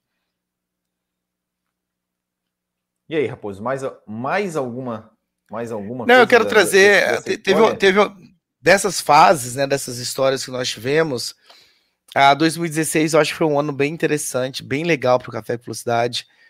Nós completamos 400 edições no ano de 2016. E nós começamos uma série de entrevistas que foi muito legal. Então eu abri aqui para trazer alguns nomes para vocês, não sei se eu vou conseguir passar por todos, mas para vocês terem uma ideia, né? Então tudo começou com Hélio Castro Neves, que o Fábio Campos pode contar um, um, alguns bastidores daqui a pouco. Mas enfim, passamos depois por Bruno, Bruno Senna, Augusto Farfus, Alexandre Barros, Maurício Slaviero, que foi uma entrevista muito legal, que era o presidente da Vicar na época que mandava na, na Stock Car, e a gente fazia vários programas criticando a Stock Car, colocando o dedo na ferida na Stock Car, nós conseguimos trazer o presidente. E nós colocamos o dedo na ferida pro presidente da Stock Car. Não ficamos passando pano nem nada. Então, fizemos perguntas que era coisa que a gente nos questionava no ar do dois, três anos, e a gente teve essa oportunidade. Foi bem legal essa entrevista com ele. Lucas de Graça, Pipo Derani, ah, quem mais? Sérgio Sete Câmara. Sérgio Sete Câmara estava indo para a Europa começar a correr de Fórmula 3. Então o cara tinha saído do Brasil para ir para a Europa começar de correr de. Sérgio Sete Câmara que tá, que tá para vir aqui no Botequim. legal, tá, legal. Tá só para marcar a data. E uma coisa que eu posso falar do Sérgio Sete Câmara, então, bem legal, que quando a gente acabou a entrevista com ele, enfim, então encerrando aqui, um abraço, tá, aí a gente fica nos bastidores ali um pouquinho. Cara, ele fez um elogio, igual o Fábio Campos falou desse meio do cara. Eu lembro até hoje do Sérgio falando assim: nossa, cara, que legal esse programa de vocês, porque a gente está acostumado a dar entrevista, é sempre as mesmas perguntas, as mesmas perguntas. Cara, vocês, vocês foram para um lado tão diferente que eu nunca, nunca me perguntaram antes, nunca desenvolveram esse assunto comigo antes. Então, ele, esse, eu lembro desse elogio do, do Sérgio, do Serginho, foi bem. Ele tinha acabado de ser anunciado como piloto da Red Bull, a voz começando a falhar. Ele tinha sido acabado de, de ser anunciado como piloto da Red Bull e a gente veio fazer essa entrevista com a gente. Bruno Batista, que estava na Europa hoje, se não me engano, está na Stock Car. A Bruna Tomazelli, lá em 2016, gente. A Bruna Tomazelli, hoje, está na, na, na, W Series e tudo mais. Mas lá em 2016, quando ela nem tinha saído do Brasil ainda. Tava a pensando. Bruna Tomazelli, conta, conta, conta, o bastidor da Bruna Tomazelli aí. Ela entrou no grupo do WhatsApp do café, não foi, rapaz? no grupão, o grupão hoje que é terra de ninguém. E ela ficou um tempão lá, ficou acho que uns dois, três meses no grupo do WhatsApp, até que um dia ela né, desistiu e saiu do grupo. Mas enfim, a Bruna Tomazelli também foi entrevistada. Ah, deixa eu pegar mais alguns nomes aqui para a gente citar. Que Sérgio Jimenez, que enfim, correu de, de várias categorias e segue correndo. Bia Figueiredo, acho que a Bia Figueiredo talvez seja a figurinha que mais passou pelo Café com Velocidade. Nós devemos ter entrevistado umas 5, 6, 7 vezes a Bia Figueiredo nessa história dos 14 anos. Guilherme Samaia, que é um mineiro que corria também. Corre ainda, né? Ah, corre ainda. Corre na Fórmula 2. Estava na Fórmula 2, né? Ano passado. E, não, não, é, que eu, tinha, tinha outro Guilherme, eu confundi. O Samaia corre ainda. E tinha outro Guilherme. Você lembra qual que é o nome dele? Fábio Campos corria de World Series e tal. Era um moreninho alto de, de, de Minas, mas não lembro. Paulo Carcassi, que talvez o Fábio Campos também possa trazer alguns detalhes uh, sobre a entrevista com ele. E ele veio junto com o Caio Collet. Eu lembro que ele o Caio Collet, o Caio Collet tinha acabado de ganhar o Mundial e o Paulo Carcassi, ah, enfim, cuidava, não sei se cuida ainda da carreira do Caio Collet. Foi uma das primeiras entrevistas do Caio Collet. Ele estava aprendendo da entrevista, talvez foi a entrevista mais desastrosa, porque, enfim, ele era uma criança, 12, 13 anos, eu acho.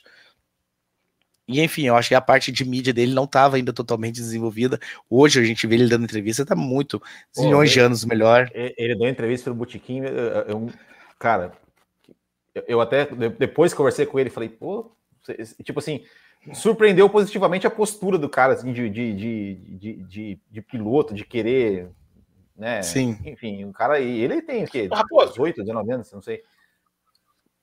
Como é que é o nome Fala, daquele piloto que a gente entrevistou?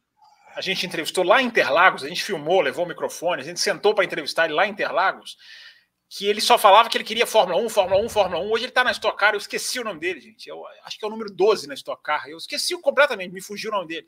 Você lembra dessa entrevista, não? Nós sentamos num banquinho na sala de imprensa, entrevistamos ele, é o Forest, é o Forest. Lembrei. Lucas Forest, lembro, lembrei, lembrei. Lucas Forest. E ele, eu lembro que ele, ele foi, fez, foi fazer World Series e tal. De Fórmula 1. É, só queria saber de Fórmula 1, só queria saber de Fórmula 1. E eu ô, ô, Fábio Campos, assim, Fábio Campos, peraí, peraí. saber de Fórmula 1. Ah, peraí, porque eu tenho que fazer uma correção. Ah. Não foi com o Carcasse que, que o Caio Colé veio, não. Foi com Gastão Fragas. Ah, que, que, que, que, que, ele veio fazer a entrevista dele. Você lembra de Fábio Campos dessa? Sim. Ô, ô Fábio Campos. Não, tem, agora tem um, uma. Assim, não foi, não foi bem uma entrevista, né? Assim, exclusiva do café, mas o café já esteve lá na, na lá em Interlagos como entrevista, é, é, como imprensa. Inclusive, você fez, você, você fez uma pergunta para o Lewis Hamilton que até repercutiu na imprensa nacional. Né? Conta como é que foi um pouco dessa história ah, é aí para gente. É verdade. Você sabe que eu tinha esquecido disso? Olha aí. É... Ah, esqueci. Na, na, o, cara, o, cara, é só o maior campeão da história da Fórmula 1. Ah, esqueci. Ah, nem, nem, Não, nem, é que... nem lembrava. É que eu já, fui, eu já fui em outras coletivas dele, já fiz outras perguntas para ele, né? Essa, essa tá, inclusive, lá no meu Twitter, bem, bem no meu, bem no, no, no fixado lá. É, eu me lembro que foi, foi na última, eu acho que foi 2019. Foi, foi nessa última vez que a gente teve Interlagos, né? O último Grande Prêmio do Brasil, é, antes da pandemia. E, e a gente, o Café com Velocidade, sempre se credencia para essa entrevista. Né? O Raposo foi na primeira, depois ele não conseguiu data para ir, né? É, e aí eu eu fui, eu estava lá em São Paulo, e, e, eu me lembro que era a época da, da rainha da Inglaterra nomear os seus condecorados, os esportistas condecorados, né? E o Hamilton sempre tinha aquele, aquele, aquela questão do por que, que ele não ele não virou o Sir Lewis Hamilton naquela época depois ele virou, né? Um pouquinho depois desse dessa, dessa desse, desse momento ele acho que foi 2020, né? Que ele virou. É, e, e eu, muito, muito envolvido com os jornalistas ingleses, muito trocando ideia com alguns, e esse assunto era muito, muito quente. Eu falei isso na pergunta para ele. Eu falei: olha, Hamilton, eu conversando com jornalistas ingleses, eles não conseguem entender como que você não tem uma condecoração da rainha ainda. Por que, que você acha que isso acontece? É, e aí o Hamilton começou a resposta meio né? Tá lá no Twitter, lá, é só entrar lá para ver. Eu nem lembro, tem que ver. Eu, só, eu, eu, nunca assisti esse vídeo, você acredita? Ele tá lá no meu Twitter, mas eu não assisti, eu lembro tudo de cabeça. Mas dá para ouvir, o áudio tá bem. O Ricardo Arcuri, que é outro colaborador, colaborador, já fez muito café com a gente, também merece um elogio aqui nos nossos 14 anos. Ricardo Arcuri é que fez a. Eu falei, Arcuri, filma aqui. Eu achei que nem ia dar certo. E ele filmou direitinho, colocou zoom, enfim, ficou legal o vídeo. O Arcuri ajudou. É, e aí o Hamilton ele começa a resposta meio, meio protocolar assim, mas no final ele solta uma frase que foi a que chamou a atenção, né? Que ele fala assim: talvez é porque eu sou negro. Né? E isso aí chamou muita atenção. Então a Folha de São Paulo deu, horas depois, estava na Folha, no Estadão, enfim, é, essa resposta dele. E, e, a gente, e a gente e a gente, a gente é muito legal, né? Porque a gente discutiu isso, eu lembro do grupo de WhatsApp, discutiu isso. Então é legal, essas coisas acontecem, né? Entrevista coletiva é assim: é, você faz uma pergunta, se você acertar, o cara responder legal, vira, vira manchete de, de vários, vários jornais. Então, mas foi assim, foi, foi, muito, foi muito bacana. O, é, é, uma, é, é uma confusão muito grande, né? Como a entrevista do Hélio Castro Neves também foi muito bacana, o Raposo citou aí, foi a primeira da nossa série de entrevistas. E o Raposo, na última hora, não conseguiu participar. Era, ia fazer eu, Raposo e nós íamos nós dois entrevistar o Hélio Castro Neves. Né? E eu estava meio enferrujado. A última entrevista que eu tinha feito tete a tete tinha sido na faculdade, é, no, no, meio da década de 2000. E eu falei, ó, pô, vou fazer, vou segurar, vou, vou assumir. E, mas foi super legal. Olha, o Castro Neves é um cara fácil de se conversar, né? ele não é um cara difícil. Mas, mas meu amigo, eu não sei, gente, esses arquivos, a gente não sei se esses arquivos estão disponíveis, né? Nossa migração do site, algumas coisas ficaram. Cara, meio, tá no Podbean, meio... tá no Podbean. Agora eu não sei como a gente faz pro site puxar. Vamos, vamos, vamos. É, enfim, é porque porque, porque eu sempre fui eu sempre fui muito crítico do Hélio Castro Neves, né? Eu sempre vi os defeitos dele e as qualidades dele. E a entrevista foi legal, meu amigo, porque não tem, não tem. Foi, foi uma ótima oportunidade, no final das contas, porque não tem. A gente não alivia o pé, cara. E eu perguntei para o Hélio Castro Neves, cara, como é que você ganha 500 milhas de análises, mas você não ganha campeonatos? O que, que você explica isso? E eu me lembro que o Wellington Leal, não sei se ele está ouvindo, ele é apoiador, voltou a ser apoiador, enfim, ele é um dos caras, aqueles ouvintes que viraram amigos, né? Que a gente encontra em São Paulo, vai para a corrida junto. Tem alguns ouvintes que ficaram amigos nesses 14 anos, né? É até importante citar ele, o Eilor, que rima com amor, que o, o ensinou, a Fabrícia, né? A gente tem muito, o Arcuri, que eu acabei de citar, o Pesolo era um, um amigo do programa, né? Muito amigo da Bárbara, mas era também um amigo do programa. É, a gente teve, tem, tem muitos ouvintes que a gente foi ficando amigos. Tô, tô, tô esquecendo, sim, de alguns, e se, quem eu esqueci pode me xingar. O o André do Pau, a gente ligou para o André uma vez, no aniversário dele, lembra, Raposo? A gente estava junto, era aniversário dele, a gente ligou para ele. Então, alguns ouvintes, é, a gente, é, a gente vamos, acaba... vamos contar uma fofoca? Vamos contar uma fofoca que esses caras da velha guarda, eles criaram um grupo só para eles, colocaram a gente lá, mas é eles que criaram, assim, não tem influência nenhuma dele. Tem um grupinho só na panela do Café com Velocidade, criado é, pela tipo velha guarda aí. Né? É. é. tipo os velhos, né? É... E... Mas enfim, e aí eu lembro do Wellington Leal vir falar para mim, falar, como é que você perguntou isso para o Castro Neto? Não, o Wellington, não, ele falou brincando, não é que ele estava achando é, e eu, eu, quando o Wellington me mandou essa mensagem, eu pensei assim, cara, ótimo, é isso aí, para as pessoas verem que o nosso jornalismo não é da boca para fora. A gente, quando tem que fazer as perguntas, o Raposo citou muito bem aí. Quando a gente trouxe o cara da Stock Car, a gente perguntou para ele, a gente falou para ele, meu amigo, essas ultrapassagens artificiais não ganham jogo, não, cara, entendeu? E ele, é claro, deu as suas, deu as suas, né, as suas, as suas, digamos assim, as suas esquivadas, né? Mas é, a gente tem que fazer a pergunta, e a gente fez as perguntas. Então, essa série de entrevistas foi muito legal, porque a gente pôde passar para os nossos entrevistados, sempre com respeito respeito, sempre com educação, claro, evidente, mas a gente pode perguntar as feridas que a gente via nos pilotos, nas categorias, nos acontecimentos. Então foi uma série muito boa para reforçar o nosso jornalismo, né? Porque é, é, bom a gente poder, a gente falar que toda semana ser crítico é uma coisa. Quando a gente tem um entrevistado e a gente poder jogar essas perguntas para eles, é mais legal ainda, né? Então, então foi uma época muito bacana mesmo. Ah, uma outra, só para fechar, né? Talvez, não sei se vai vir mais alguma. Ah, eu quero que o Fábio Campos fale um pouquinho também, né? Ele, ele esbarrou lá no começo sobre as, as coberturas internacionais, mas algumas coisas que o café fez, né? Influenciado pelo café e pelo nosso querido amigo André Dueck também. Eu, por dois anos seguidos, eu comentei corridas no Band Esportes. Eu não sei se todo mundo sabe disso, qual conta de pessoas mas era uma época que o Band Esportes ele estava com muito automobilismo, muito automobilismo. Tinha 15 categorias, talvez.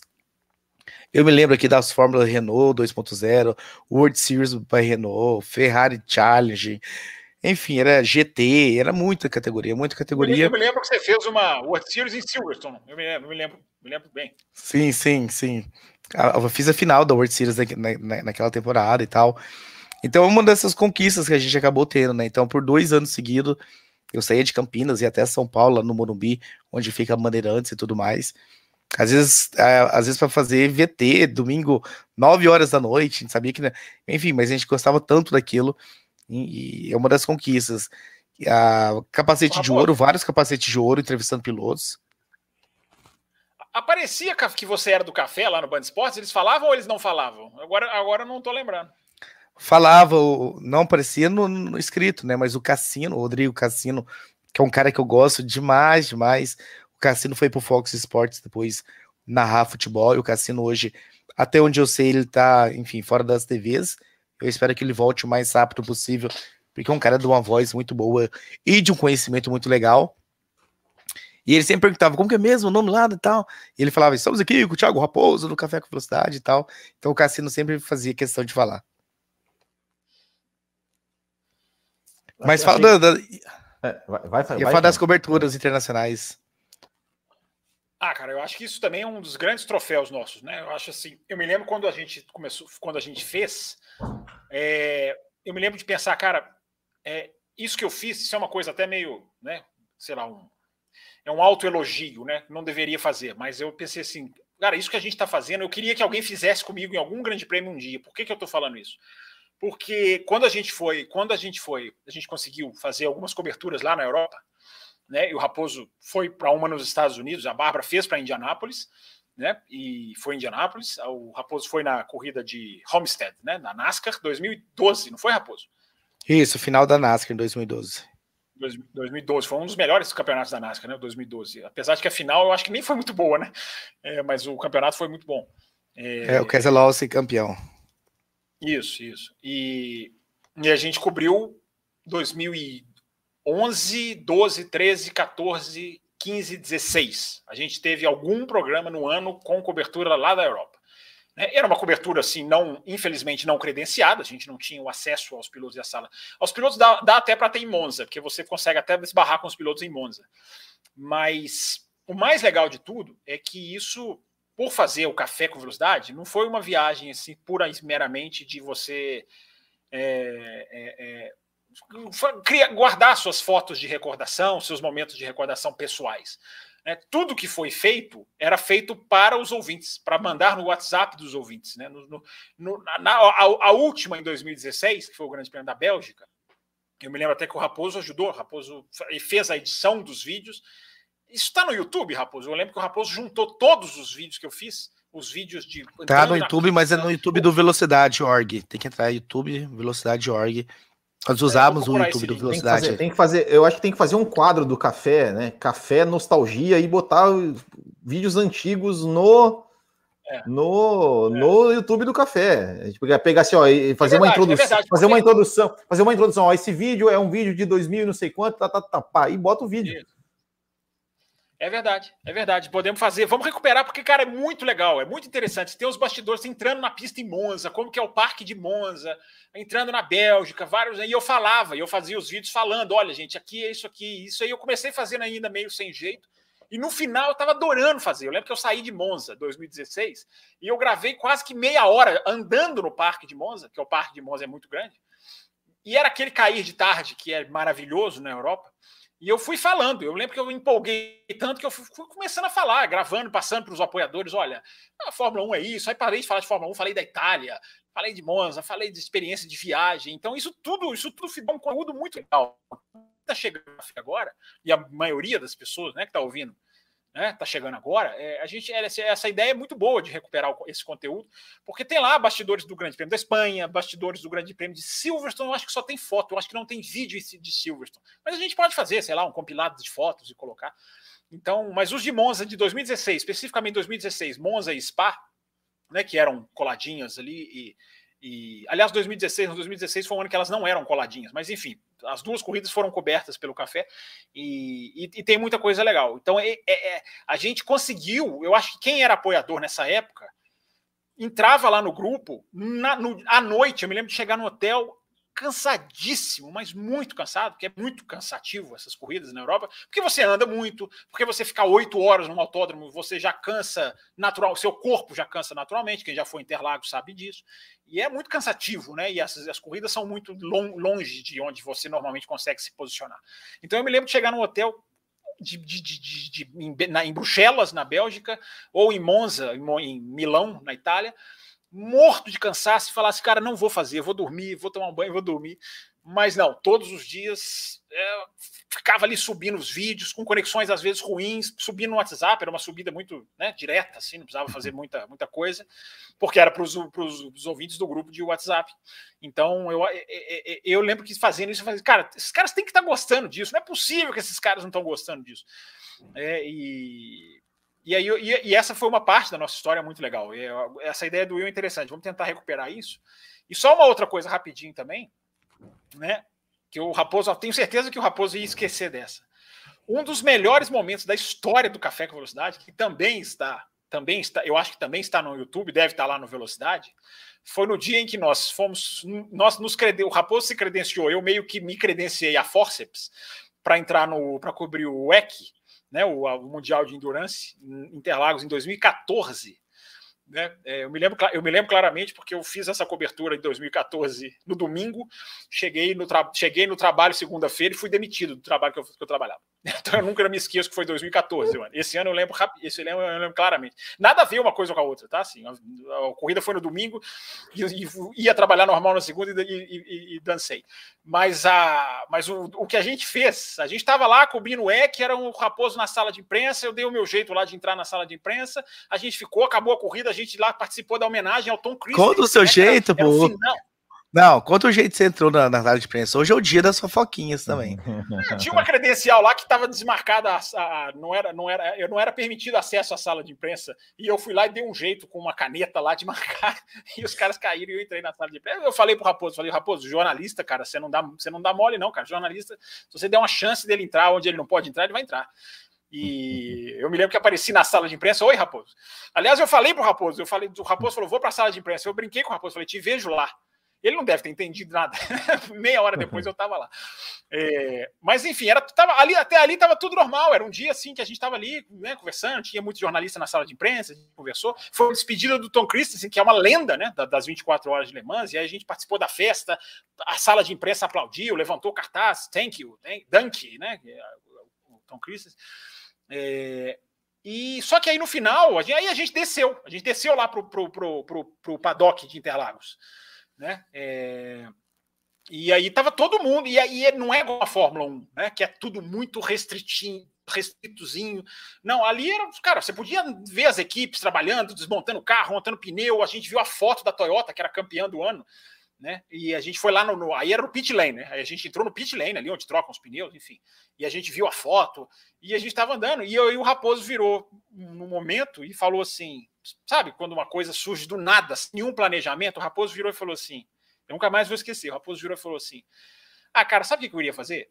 Ligar a câmera aqui e sair andando por esse paddock, falando qualquer coisa que vier na cabeça, ou se a gente esbarrar com o piloto, entrevistar sem nenhuma. Isso, isso, é um resumo bem, bem fiel dos 14 anos do café, tá, gente? Sem nenhuma preparação, é, o, negócio, o negócio nasceu, o negócio surgiu. Eu falei, Raposo, liga, liga a câmera. Eu tinha um celular, né, ia gravar o áudio no celular, o Raposo ia gravar o vídeo na câmera, a gente tinha o Anderson, marido da Bárbara, que era um, um as na edição. Né, não, as edições não eram tão simples como é hoje, enfim, o YouTube era, não é, não estava no nível que está hoje, mas enfim, a gente falou, ó, o Anderson vai colar, e depois ele cola áudio com vídeo. O Anderson se vira. A frase foi o Anderson se vira. Ah, é verdade, é verdade. Essa frase ficou folclórica no café. O Anderson se vira apareceu é, no Até hoje, né? Até hoje, né, Matheus? É, eu, eu, tem que fazer a capa, ah, o Matheus se vira. Ah, tem que fazer. É o Will se não, olha, não fala aí. Vai, vai, não, vai, vai, nós, passamos, nós, passamos, horas ontem tentando justamente dividir o, dividir o acesso. Né, vai, vai, vai. Mas enfim, mas eu, Raposo, eu falei, Raposo, cara, liga a câmera, liga. Eu nem pensei assim, o que, que eu vou fazer, como é que eu vou falar. O Raposo ligou a câmera, a gente começou a andar pelo paddock, aí eu fiquei sendo repórter, e aí a gente mostrou a equipe, bastidores, computadores das equipes, dava para ver, equipe mexendo com pneu. Aí os pilotos começaram a passar e a gente começou a entrevistar os pilotos, absolutamente sem nenhum preparo. A gente começou a entrevistar os caras, passou uma, a gente fez uma entrevista com o Anthony Davidson, a gente brincou com o Anthony Davidson, falei, Anthony Davidson, eu sou o Ted Kravitz. Aí ele começou a rir, né? Porque o Ted Kravitz é o repórter da Sky que trabalha com o Anthony Davis. É... E eu lembro que eu fui assistir depois e falei, gente, meu inglês era péssimo, como era ruim meu inglês. Mas deu para fazer, deu para fazer as entrevistas. Foi muito legal, foi muito divertido, deu mais de meia hora. E a gente ia, batia, aí nós fomos tentar entrevistar o Mike Conway. E o Mike Conway não quis dar entrevista, e eu fui tentando esticar o braço, e o Raposo morreu de rir, porque o Luke Duval passou. Eu falei, Luke Duval, nós estamos ao vivo! aí ele não estava ao vivo, coisa nenhuma, o Raposo ri disso até hoje. Hum. Né? Luke Duval, para aqui, nós estamos ao vivo, só que o Luke Duval estava indo para a reunião, para o briefing, né? É tudo tão aberto que você vê o piloto indo para o briefing. Aí passou aquele careca da Audi, Raposo, o Wolfgang Ulrich, né? Que é o nome dele, acho que é o Wolfgang Ulrich, né? Sim, é... sim. É, e a Audi tinha perdido a corrida e ele entra e por eu acho que foi sem querer, mas a porta bate. Foi um momento Drive to Survive. A gente fez um momento Drive to Survive. Ele bate a porta da sala de reunião da Audi, a gente mostra a todo mundo lá, não sei se a câmera estava ligada, mas a gente viu todo mundo da Audi sentado, assim, toda a equipe, os pilotos esperando para a reunião e o Wolfgang Ulrich entra e bate a porta, assim. Eu acho que foi sem querer, ele não estava de mau humor, não pareceu, pelo menos. Então a gente fez um paddock walk. Depois a gente batizou, né? De paddock walk, porque tem o grid walk, que é o a marca da Sky Sports, né? Que esse, esse final de semana, inclusive, deu muito o que falar, porque o, o Martin Brando tomou uns safanões lá de, de seguranças de, de, celebridades, deu muito o que falar lá fora. No Brasil não deu repressão, porque né, não passa para cá, mas lá fora deu muito. Na imprensa inglesa deu muita discussão, né? Até que ponto é, seguranças têm que ser mais educados, enfim, deu muita discussão lá fora. Mas a gente foi o nosso grid walk, a gente transformou em paddock walk, porque a gente andou pelo paddock. Foi muito legal. Foi um dos, foi um dos momentos mais gostosos do, do, da história do Café com Velocidade, porque foi improvisado e foi divertidíssimo. E ficou rico, ficou, ficou, deu entrevistas ricas. A gente entrevistou o Fernando Riz, né, o Raposo, piloto brasileiro, ele muito calmo, falando Sim. da temporada dele, da prova. É, então foi muito, foi muito, foi muito bacana. A gente, vamos recuperar esse também, Raposo, para gente, a gente colocar aí no nosso canal. O, o, Pimenta colocou uma coisa aqui, né, né? Eu nem vi muito bem qual foi a mensagem dele. Eu vou recuperar aqui para, enfim, para falar qual a mensagem, só para trazer outra curiosidade. Ele colocou aqui: eu costumo assistir os vídeos da Ju Serazoli. Sim. E a Ju Serazoli, para quem não sabe, ela é, morava em Campinas e tudo mais, eu em Campinas, e a gente, quando a Ju começou, com blog também. Eu lembro que ela me chamou assim: olha, tá, eu conheci você e tal, do seu site. Eu tô criando meu blog agora, dá uma olhada lá, dá um pitaco lá, o que, que você acha e tal. Textos maravilhosos, desde cara, assim, já dava para ver que ela tinha uma visão gigantesca. E aí você, ah, mas eu só não gostei daquele rosa ali, e a gente começou a ficar muito amigo, a, até pelo Café com Velocidade. Tive o prazer de fazer uma série de, de, entrevi de, de entrevistas, não, uma série de, de reportagens com a Ju de, de nomes históricos. Então a gente fez uma série sobre Frank Williams, sobre Ron Dennis, sobre Jack Brabham, sobre esses garagistas em, em que criaram uh, equipes. A voz está falhando, tá, tá duro. Matheus, daqui a pouco você vai falar aí aquele seu discurso de cinco minutos para dar uma respirada aqui na voz. E aí a gente foi uma. Nós fomos numa coletiva do Fernando Alonso, eu e a Ju, a, numa coletiva do Fernando Alonso. E eu vou contar uma curiosidade aqui da Ju, enfim, acho que ela hoje ela daria risada, né? Eu já, na posição em que ela está hoje, acho que hoje ela daria muita risada disso. E a gente foi meio que discutindo, o que, que a gente vai perguntar e tudo mais. E aí ela falou assim: ah, eu acho, eu vou perguntar isso e tudo.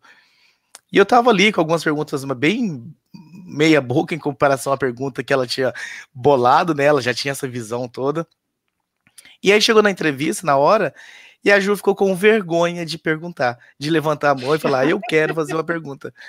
Aí eu falei para ela, eu posso fazer a sua pergunta e tal? Porque cara de pau eu tenho.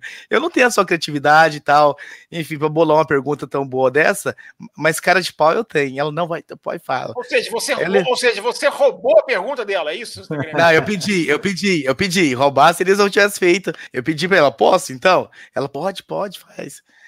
E eu lembro e que. Qual, qual, era a pergunta? Eu lembro qual era a pergunta. Foi, foi ali na. Foi no ano que ele. Ah, enfim, que ele ficou lá fechado pelo. pelo pelo russo, não fugiu o nome do, do Petrov. Petrov. Então a, a, corrida do Brasil era a antepenúltima corrida, tinha mais duas corridas Sim. depois do Brasil, e o Alonso precisava lá de alguns resultados. Não lembro se era dois quartos, se era dois terceiros, alguma coisa assim. Não lembro agora qual era a matemática. Ou era uma vitória, um negócio assim. E a Ju queria perguntar para ele onde ele achava mais fácil nas duas próximas corridas de obter o resultado que ele precisava, dada a característica da Ferrari e dada a característica da, da, das pistas. Então era mais ou menos isso. Onde é que você acha e tal? Então, uma curiosidade, hoje a Ju tá lá, enfim, entrevistando celebridades do mundo. E a gente estava numa entrevista, numa coletiva do Alonso, e ela não fez essa pergunta porque ela ficou com vergonha de perguntar. que legal. Que legal. Matheus, tem, tem alguma, alguma coisa que você queira perguntar, mais comentar, né, sobre, sobre a história aí do Café com Velocidade? Não, eu quero descobrir como é que dá esse jeito o Fábio Campos de entrar nos circuitos aí, nos, né, passar nas salas de imprensa, esses negócios mandrake aí, vai fazer. Não, mas é, eu tô ouvindo aqui e, e é legal o cara ver como... Matheus, pode falar. Matheus, eu já, eu já invadi sem poder paddock de Fórmula 1, e Salão do Automóvel. Isso só, isso só em 2000, 2018 e 2019. O Raposo é. sabe. Raposo também já participou de invasões comigo. Uh, pode, pode ter um curso aí rolando, hein? É. Mas eu, aprender eu aí, vou contar. Eu vou contar outra história, então. O Fábio Campos agora ele tá dando essa de invasor, mas teve um tempo que ele, era, ele tinha vergonha. Porque na Fórmula Indy em São Paulo, é, na Fórmula Indy em São Paulo, estava eu, Fábio Campos e um amigo meu lá de Campinas. Ah, a Fórmula Indy eu também invadi, eu também invadi, você estava fazendo no segundo ano. Sato, cheguei, no segundo ano. Eu cheguei na hora. Nós somos em dois anos, no primeiro ano você não invadiu. Também invadi ainda. Também invadi ainda. Mas no, mas no primeiro ano você ficou com vergonha. No primeiro ano tinha um monte de gringo lá assim. Teve sim, tinha um monte de gringo assim. Aí esse colega meu, que chama Giovanni e tal, que a gente apelida ele de Rubão por causa do, do Rubinho. Nós vamos enfiar no meio daqueles gringos ali? Vamos, Fábio Campos, vamos. A Fábio Campos não foi com medo de ser barrado. Ah, eu lembro. Ah, não, não foi vergonha, não foi vergonha. Não foi, eu lembro, vocês entraram numa, numa excursão que tinha. Isso. Não, não ia dar em nada. Eu lembro, que eu, fiquei, eu lembro que eu fiquei sentado, assim, no parapeito, na, na Índia, assim. A Índia estava no IMB, e aí e, e, tinha muita coisa que você podia andar, não é igual Interlagos, você fica ali só no seu setorzinho. Então aí você podia dar volta na pista. E eu me lembro que parei atrás das cabines de televisão e sentei ali, o Raposo e o Rosa, eles foram realmente, eles foram muito mais perspicazes. Rosa não, eu, Rubão, Rubão, Rubão. Rubão, é, não era o Rosa, não. É porque o Rosa foi numa Índia, eu acho, com a gente, né? Não sei, não lembro. Foi. É... E aí você, eu lembro que vocês, vocês tiveram iniciativa mesmo, parabéns para vocês. Vocês falaram assim, vamos entrar com esse grupo que tá entrando aí, aí entraram lá dentro. Mas não foi vergonha, não. Eu falei, ah, eu não, isso aí não vai dar em nada. Vocês vão ficar andando com, esses, com esse bando para lá e para cá com guia. Eu vou ficar aqui sentado. Aí vocês entraram. Só que no ano seguinte, o Raposo tinha uma credencial para entrevistar os caras lá na, na sala de imprensa. Ah, meu amigo, deu 10 minutos e eu apareci lá do lado dele. Ele entrevistando os pilotos. Falei, entrei, entrei mesmo. Sabe como que eu entrei? Um carrinho de serviço tava passando, aqueles carrinhos como se fosse carrinho de golfe entendeu? E o cara pegando, catando não sei o que, tinha um espacinho assim, eu entrei, subi no carrinho e fui parar lá dentro do AMB para fazer entrevista coletiva lá com o Raposo. Aliás, uma das melhores entrevistas que eu fiz na vida, que eu tenho orgulho de falar, Roger Penske, né? Então, entrevistei Roger Penske ali na Indy. É uma das entrevistas que eu tenho orgulho de ter feito. Tem, tem, essa entrevista, Raposo? Para recuperar, tem que recuperar também. Essa tem que, essa tem que dar uma caçada. Essa tem que ter uma caçada que foi em áudio, não foi em. Nem sei onde é que tá isso. Que beleza, hein? Que beleza. É, vamos, tem, tem, algumas, algumas pessoas que mandaram no, no, chat aqui. Agora essa é uma pergunta mais, acho que para geral, né, mas vou, vou, vou, colocar aqui que é o seguinte: ó, se, se, você acha. É, é, a gente falou muito aqui no começo né, de, de, de, de é, muitos programas e tudo mais que tem, né? Hoje, é, enfim, quando, quando o café começou, era tudo mato. Hoje tem um milhão de podcasts de canais sobre Fórmula 1. É, e aí? Ainda tem espaço para novos podcasts, programas é, como o Café com Velocidade? Ou já está muito saturado? Assim, o que eu percebi nesses 14 anos é que talvez nem todos tenham ideia do desafio que é manter isso aqui, porque eu vi inúmeros podcasts nascendo e morrendo nesses 14 anos. Inúmeros mais de 10 podcasts que eu poderia listar aqui, de podcasts que nasceram e morreram nesses 14 anos. Porque é trabalhoso. É. No começo parece que é tudo oba-oba, que é alegria e tudo mais. Mas aguentar Fábio Campos por 13, 12 anos não é trabalho para qualquer. Ele já expulsou um monte de gente nesse programa aqui. Não é fácil, não, conviver, conviver com o Fábio Campos, com esse gênio dele. Então, assim, é, é, é, é um trabalho que e existe, claro que existe espaço. É. Quem quiser fazer algo, enfim, fugir do, do, do, do, do lugar comum, tem lugar para coisas diferentes. Agora, entrar para fazer mais do mesmo, aí a concorrência vai ser grande mesmo. Então, acho que foi até algo que o Sérgio Silverlit falou na entrevista que ele te deu, né? Que ele entrou e, e quis sair realmente do comum, e por isso o canal dele hoje tem o tamanho que tem. Eu lembro dele te é. dar essa resposta. É, é, é exatamente. Eu, eu, eu até acho assim que criar né, um canal, um, um, um, podcast, ele é até relativamente fácil, né? Ou seja, é, é igual eu falei, eu comecei assim, né? Criei. Na verdade, eu comecei como página, uma página em Facebook e tal, comecei a fazer canal, podcast tudo mais. É, é, é, até fácil, né? Porque eu, pelo menos, comecei despretensiosamente também, como vocês também começaram, né? Tipo assim, que é uma coisa que, eu, que até, até, hoje eu ainda falo, ah, eu sou só um fã com uma câmera. Mas só que, só que com o tempo, você vai criando uma, uma responsabilidade, assim, no sentido de, de, de, produzir conteúdo, né? Ou seja, você tem que você tem que produzir, porque tem pessoas que estão ali é, te, te, assistindo, tem pessoas que estão pagando para né, investindo no seu no seu no, no, seu no seu canal que acaba, que acaba virando é, um, um, trabalho, uma, um, um né, uma, uma obrigação, por exemplo. Estamos gravando na quinta-feira, amanhã eu tenho que fazer um vídeo no Botequim lá, é, que, que, eu conto história, mas pegar, pegar uma é, crônica do Botequim, né, que eu, eu, pego alguma história que, geral, que, que, talvez pouco conhecida de alguém, eu tenho que, eu tenho que pesquisar, eu tenho que, eu tenho que escrever o texto, eu tenho que, que, que editar, enfim, né, gravar, editar, publicar. É, então, é, espaço sempre tem para todo mundo, né? Mas como você falou, né? Muitos nascem e morrem, porque tem hora, né? Que o, o Campos falou agora há pouco, ah, quando é que vai ser o meu momento de parar? É, é, a, a, minha, a minha esposa é testemunha. Várias vezes eu falei assim: quer saber? Eu vou largar essa merda aqui. Desculpa. Eu vou largar isso aqui e não vou mais fazer porcaria nenhuma. Eu vou excluir esse canal, vou excluir isso aqui e dane-se. E vou assistir Fórmula 1 sossegado, sem, sem, sem ter que ficar anotando, sem ter que ficar prestando atenção, sem ter que ficar revendo de novo, sem ter que ficar. É, mas. É, é então, assim, Espaço tem, Will. só que também precisa ter muita, precisa ter muita é, vontade e precisa ter muita é, é, é dedicação realmente, porque é, parece que não, parece que é só ligar a câmera e falar, mas conforme você vai fazendo, você vai aumentando a sua exigência com, com você mesmo, né? Cara, eu preciso fazer cada vez melhor, cada vez melhor, cada vez melhor. E aí isso acaba realmente virando uma, uma um, quase que uma profissão, se não, quando não vira de fato uma profissão. É, a pergunta é muito legal, né? Foi o Gabriel Macedo, né, que fez, se não estou enganado. É... Tem pouca gente no chat, no chat aqui hoje, está mais fácil de acertar. É... Eu acho que hoje é mais, eu acho que hoje é mais propício do que era na nossa época, né? Na época que a gente criou, que a gente começou.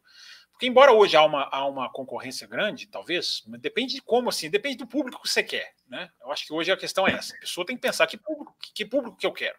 Né? Eu quero o público que, que vê, quer ver um vídeo curto, quer ver, igual o Matheus falou, uma notícia ali, uma atualização das notícias. Eu quero é, o público que vai realmente querer um debate, vai querer uma coisa mais. É, e aí você vai, é, aí você vai embora e abraça a sua ideia e vai, né? Porque na época que a gente começou, a gente tinha televisão com programas de automobilismo.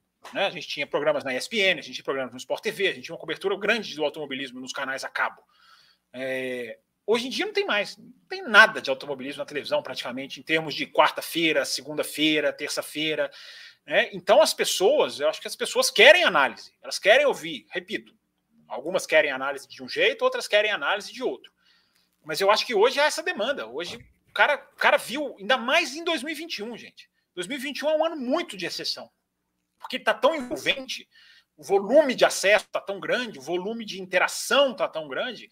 Né? Eu posso falar isso pelo Twitter. O meu Twitter é, é o Twitter que eu entrei assim para fazer uma coisa assim totalmente de vez em quando.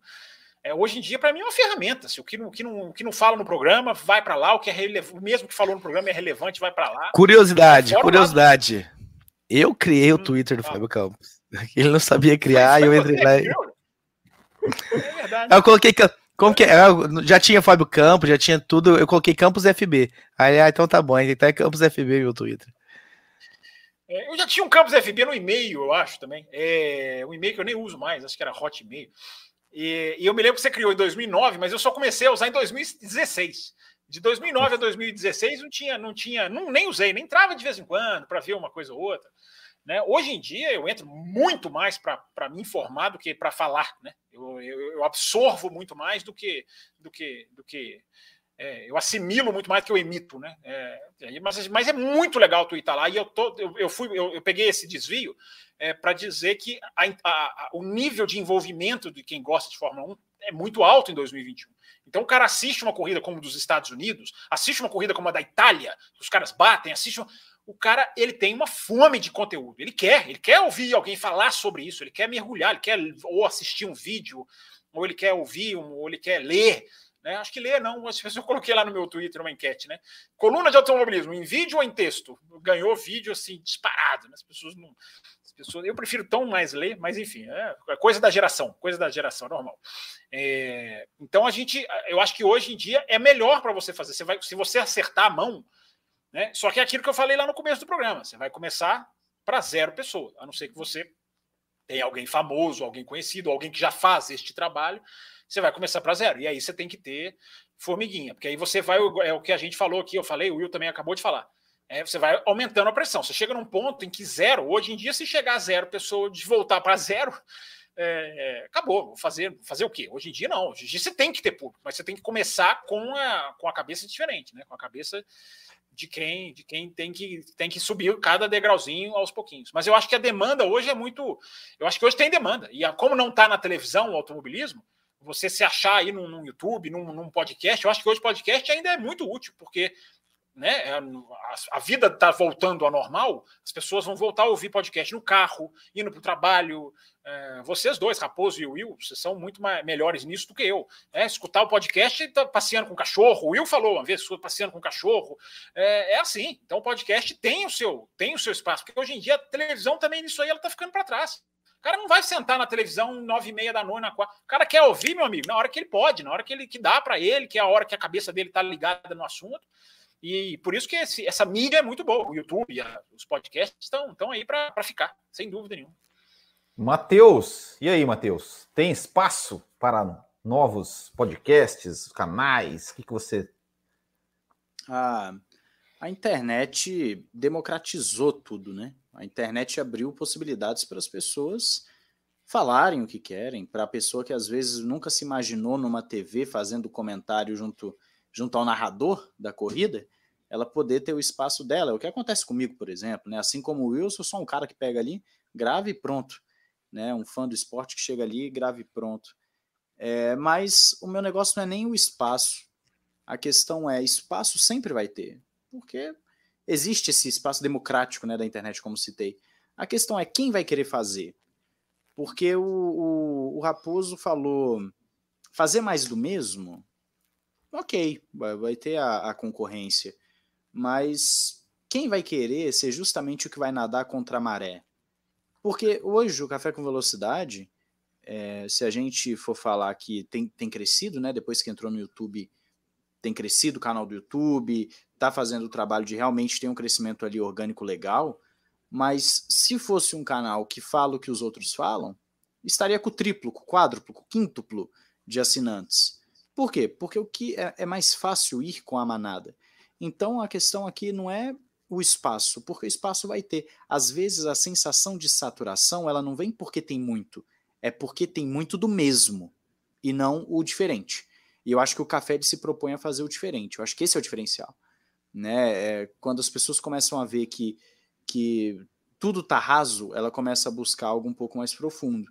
E aí é onde ela vem parar no café. Por isso que o café às vezes acaba sendo para poucos. Né? Eu acho que o Campos também citou isso mais para o início.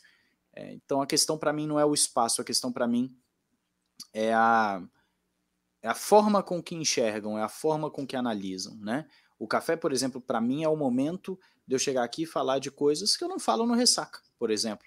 Porque a ressaca tem um intuito de ser algo mais leve, algo mais, é, é, mais, ra mais raso, né? menor também, né? É, mais curto. E então o café ele tem esse diferencial justamente por conta do, do de que não é uma questão da saturação, é uma questão do fazer diferente. Esse é o detalhe. É, é, até é, falando falando um pouco disso, né? Assim, eu, eu, eu, também, né? Concordo com o que você falou, porque eu faço o botiquim e o café no mesmo dia e às vezes eu falo algumas coisas, é, muitas coisas diferentes, né? Do, do Botequim, que tem, um, tem um, um, um, perfil, o café tem, tem, tem um outro. É, mas eu, até em cima disso que a gente está tá comentando sobre espaço, sobre o que faz e o que não faz, é, eu sempre. É, é, eu acho que a gente pode, pode falar um pouquinho aqui, já, já passando para uma parte final. Tem mais uma pergunta aqui no, no chat também que depois eu vou ler, mas já pegando esse gancho, para a gente falar um pouco é, do, é, disso que a gente falou né, do, do, do que a gente faz, do, do, do, passado e tal, já pensando também assim, um pouco lá para frente. Porque eu já falei algumas vezes, né, já, às vezes de brincadeira, assim, que eu, que eu falei assim: olha, se a gente tivesse, se a gente tivesse é, é, canal, é, o podcast lá nos anos 80, a gente estava rico, né? Porque era, era a época que o Brasil era o auge da Fórmula 1. E a gente sabe que a Fórmula 1 tem, tem muito isso, né? Assim, o brasileiro, quando tem um brasileiro lá na frente ganhando, é, é, a coisa explode. E neste ano, principalmente, que está tá, tá tendo é, uma disputa, né? E a gente vê muita, muita, muita paixão. É, é o cara que, que ama o, o Hamilton e, e, e, né? O Matheus aqui no chat sempre alguém brinca com ele, fala: ah, você é mercedista, você é Hamilton Zete, você é, é, é pensando é, é, nesse, nesse ponto, assim, no, no futuro do café, em termos de, de, de o que a gente pensa para o futuro. E uma pergunta que eu fico pensando assim: é, quando né, a gente não tem um, um, brasileiro vencendo, já faz quantos anos? No, é, já faz 10 anos, mais de 10 anos, né? 2009. 2009. 12 anos. Então, em 12 anos, a realidade da internet era outra. É, se um dia, como, como você acha que, que, que, vai ser assim? Porque assim, eu tenho certeza né, que, que, que a, a, a, postura do café em relação a isso, tendo um brasileiro vencendo, não, que a análise ela vai, vai continuar sendo imparcial, independente do brasileiro, é, ter um brasileiro lá ganhando, perdendo, enfim. É, como vocês acham que vão ser, que vai ser assim? Se um dia, se, se por exemplo, tivesse um piloto, um Lewis Hamilton, Max Verstappen, um brasileiro disputando, vencendo, uh, uh, essa e como é que a gente, como é que a gente pode lidar com isso tudo assim em termos de público que fica lá hater xingando, ofendendo, é, brigando, é, programas, né? Apaixonados, né? A gente, a gente viu aqui a, a, a, cobertura brasileira, ela, ela tem muito essa coisa de torcer. Eu não acho totalmente errado, né? Um, um narrador é, mostrar que né, narrar com mais emoção, por exemplo, a vitória de um brasileiro. É, mas como que a gente pode se preparar para não cair nessa armadilha, né? De poxa, olha, tem um brasileiro ganhando, né? A gente precisa, é a nossa chance de crescer, mas sem perder a essência do café. Não sei se foi muito complexo ou se vocês entenderam mais ou menos o ponto que eu quero chegar.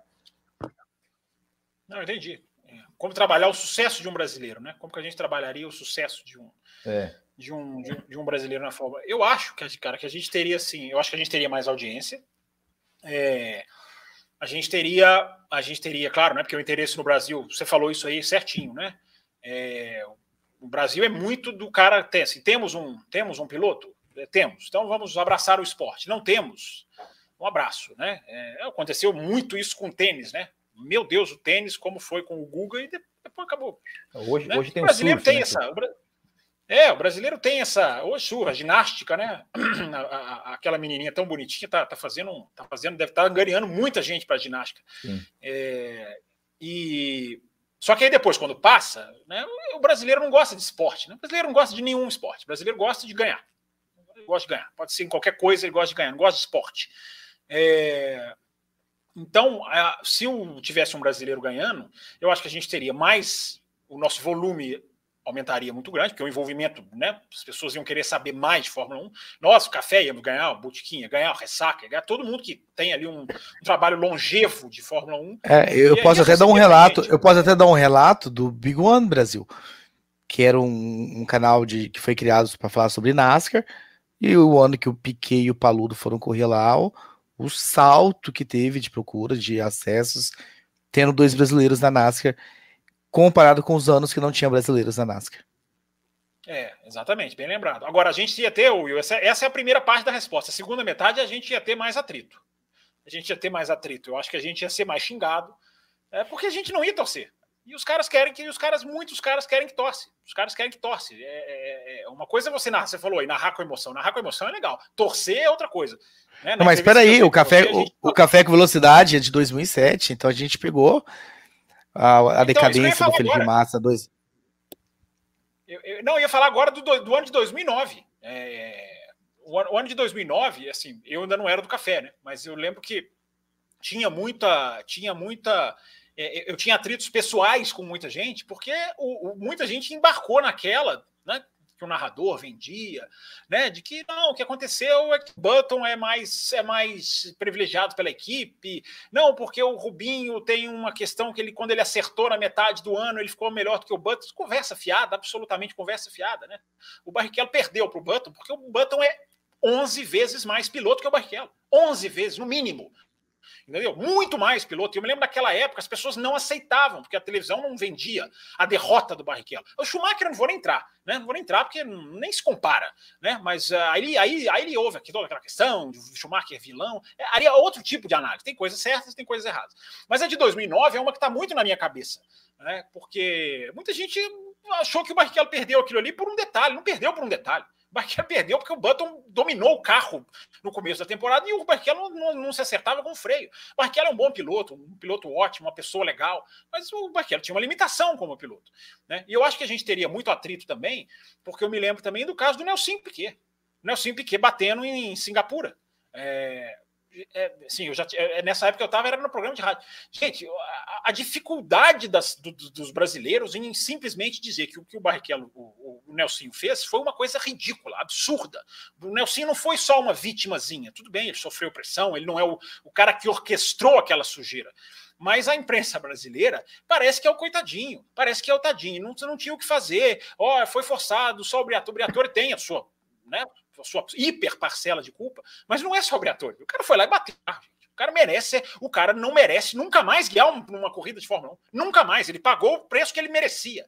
Né? Não é acabar com a carreira do cara, não é falar que o cara não, não tem que fazer mais nada. Legal ver o Nelson na Stock Car, na NASCAR, é legal. Agora, o cara não podia mais guiar carro de Fórmula 1, porque o cara bateu o carro de propósito. Só que na, essas duas frases que eu acabei de falar, na imprensa brasileira não se pronuncia. Né? Porque um é a média com o Nelson Piquet, outro não sei o quê. Me lembro do, do super narrador, né? O, o, Reginaldo Leme teve que esconder do narrador o furo do Nelson Piquet, porque o Reginaldo Leme, muito inteligentemente, entendeu que do lado dele tinha uma ameaça à notícia, não um aliado.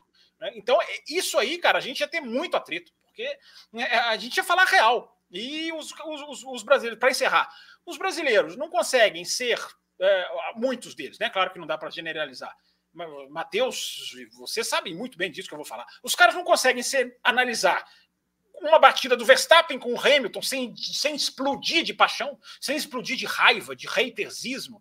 Né? Os caras entram lá no meu Twitter até hoje falando que o Verstappen bateu no Hamilton de propósito em Monza. Meu amigo, veja as imagens, cara. Eu já, eu já coloquei, printei, pausei, ângulo. O cara está virando o volante antes do carro começar a quicar, mas o cara não quer entender. Então, eu acho que a gente ia ter muito problema se tivesse piloto brasileiro. A gente ia ter mais audiência, ia ser divertido, ia ser bom para o Brasil, ia ser bom para os podcasts. Claro que ia ser legal, mas a gente ia ter muito atrito, porque tem muita gente que quer narrar, que quer narrar, que quer, que quer acompanhar com o coração. E jornalismo você não faz com o coração. Jornalismo você pode errar e acertar, mas você tem que fazer na, na frieza do que você está vendo, na frieza da cobertura do que, que é bom para o esporte e não para o piloto brasileiro necessariamente.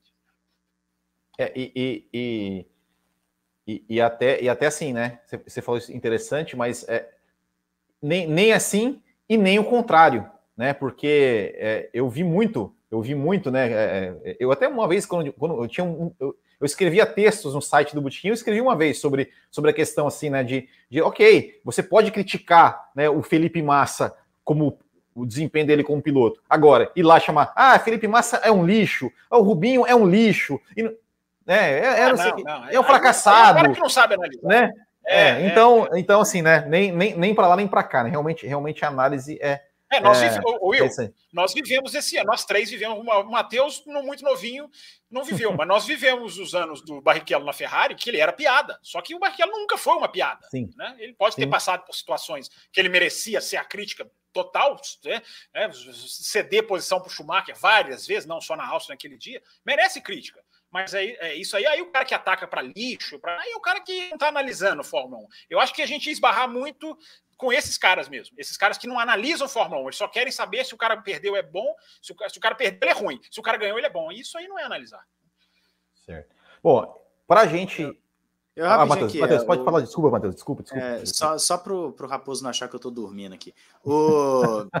eu acredito que não tem nem problema é, o torcer para o brasileiro. O problema é quando entra nisso que vocês estão falando do a, a torcida muda a análise, né? Exato. Por exemplo, Sim, se tiver se tiver, por exemplo, um brasileiro em 2025 disputando um título, eu vou torcer para esse brasileiro ganhar. Eu, Matheus, vou torcer para ele ganhar. Agora, é, eu não posso chegar depois da corrida é, no, no ressaco ou na segunda-feira aqui no café e por ser brasileiro, ser só elogios, ser só é, é, mascarar o que há de ruim, os defeitos, os erros, porque aí é o que o Campos falou, é você fazer com o coração. Né? A análise tem que ser feita independente de quem é o piloto, de quem é a equipe. Né? Se o Hamilton é, vai e faz uma besteira monumental, por exemplo, no Grande Prêmio do México, tem que ser falado. Não é porque ele é sete vezes campeão mundial que ele se torna imune a um, a uma, a uma crítica, como alguns acham, né? Algumas pessoas aí acham que você não pode criticar fulano, você não pode é, comparar a pilotagem de Hamilton e Verstappen, porque o Hamilton tem sete títulos, o Verstappen nenhum. É, é, um tipo de besteira que as pessoas falam porque não, não querem analisar, elas querem é, apenas argumentos fúteis para uma afirmação de um fanatismo dela. É isso que ela quer. Né? Então, o brasileiro vai ser muito bom quando tiver. Vou torcer para que seja bem sucedido, mas a gente tem que separar o que é o torcer para o cara dar certo e a análise. Isso acontece na Fórmula 1, acontece no futebol, acontece em tudo, né? É, é, aquele negócio da Copa do Mundo, né? Se o Brasil vence jogando mal, é o melhor time, mas se perde jogando bem, o time sempre foi ruim, porque as pessoas não conseguem analisar, elas conseguem somente o resultado, e o resultado nem sempre é o que indica o, o todo, o quadro, a performance, né? Como a gente fala aqui. Bom, tem uma pergunta aqui, ó, do Eduardo Costa. Ele fala o, o seguinte, cantor. Os piores episódios.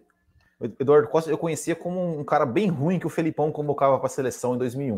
É, os piores episódios do Café, no sentido de conteúdo. Sem nenhum desses dois que vocês estão falando.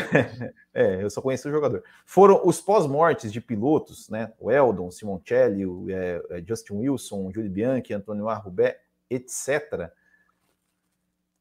E aí? Quer começar, Raposo? Você tá reclamando. O Raposo está reclamando nos bastidores aqui que ele está muito calado. Vou, vou, revelo. Hoje a gente revela tudo. Começa você, Raposo. Cara, na minha opinião, o pior programa que nós fizemos nesse sentido emocional foi do Fábio Perim, não foi de nenhum piloto. O Fábio Perim, para quem não conhece, para quem não sabe, nós já falamos algumas vezes do Fábio Perim, era um ouvinte assíduo do Café Velocidade e que nos escrevia todas as semanas para o Café Velocidade. Teve uma comemoração, eu não lembro agora se foi de aniversário ou se foi de programa cheio, em que nós chamamos alguns ouvintes para fazer com a gente. Entrava assim, entrava e saía em, em processo de revezamento. Ele participou. E nós descobrimos depois que ele tinha um grave problema de saúde, em que, enfim, era necessário que que se amputasse partes do corpo dele. Então ele não tinha as duas tinha mãos. Uma doença degenerativa e ele não tinha as mãos. E ele escrevia, mandava e-mail para nós todo o programa. É Toda semana tinha e-mail do, do Perim, do Perim pra gente e tal. E a gente descobriu depois que ele, como é que ele escrevia e tal, como é que ele desenvolveu. E era um cara muito, muito legal e tinha uma visão e tinha um senso de humor muito legal.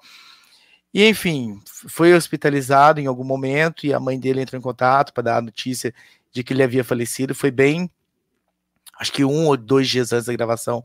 Então foi uma gravação bem, bem, bem triste essa.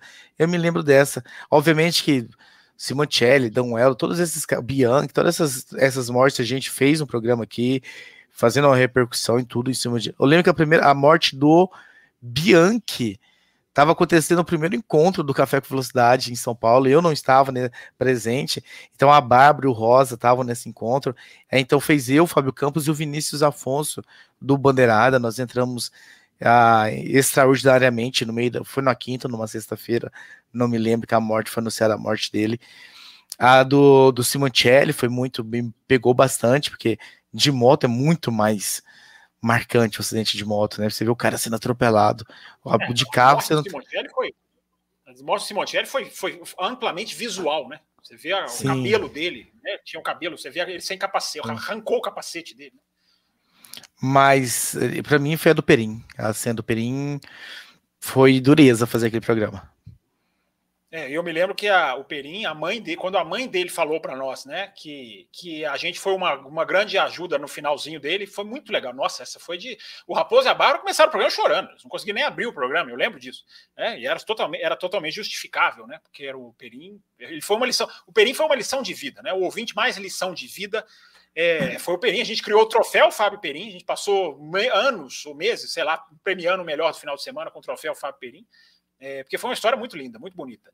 É, e a gente. Agora, esses para. Você já terminou, Raposo? Ou, ou, ou, você ainda, você ainda, eu te cortei? Terminou, tá. É, tá sem voz, acabou a voz dele. Oba! É, mas olha aqui, falando sério. É, eu, essa pergunta do ouvinte é muito. Vou tentar responder rapidinho, a gente já está né, com o tempo estourado. Hoje, hoje não estamos não aqui cronometrando, mas já vamos caminhar para o final. É, esses programas é, dessas mortes desses pilotos. É, tem, como colocar de novo aí, gente, a pergunta? Porque ele, ele, ele eu, tem cada um que ele, na hora que eu fui lendo aqui, ó, aqui na tela. É, o Eldon e o Simoncelli morreram praticamente uma semana depois do outro.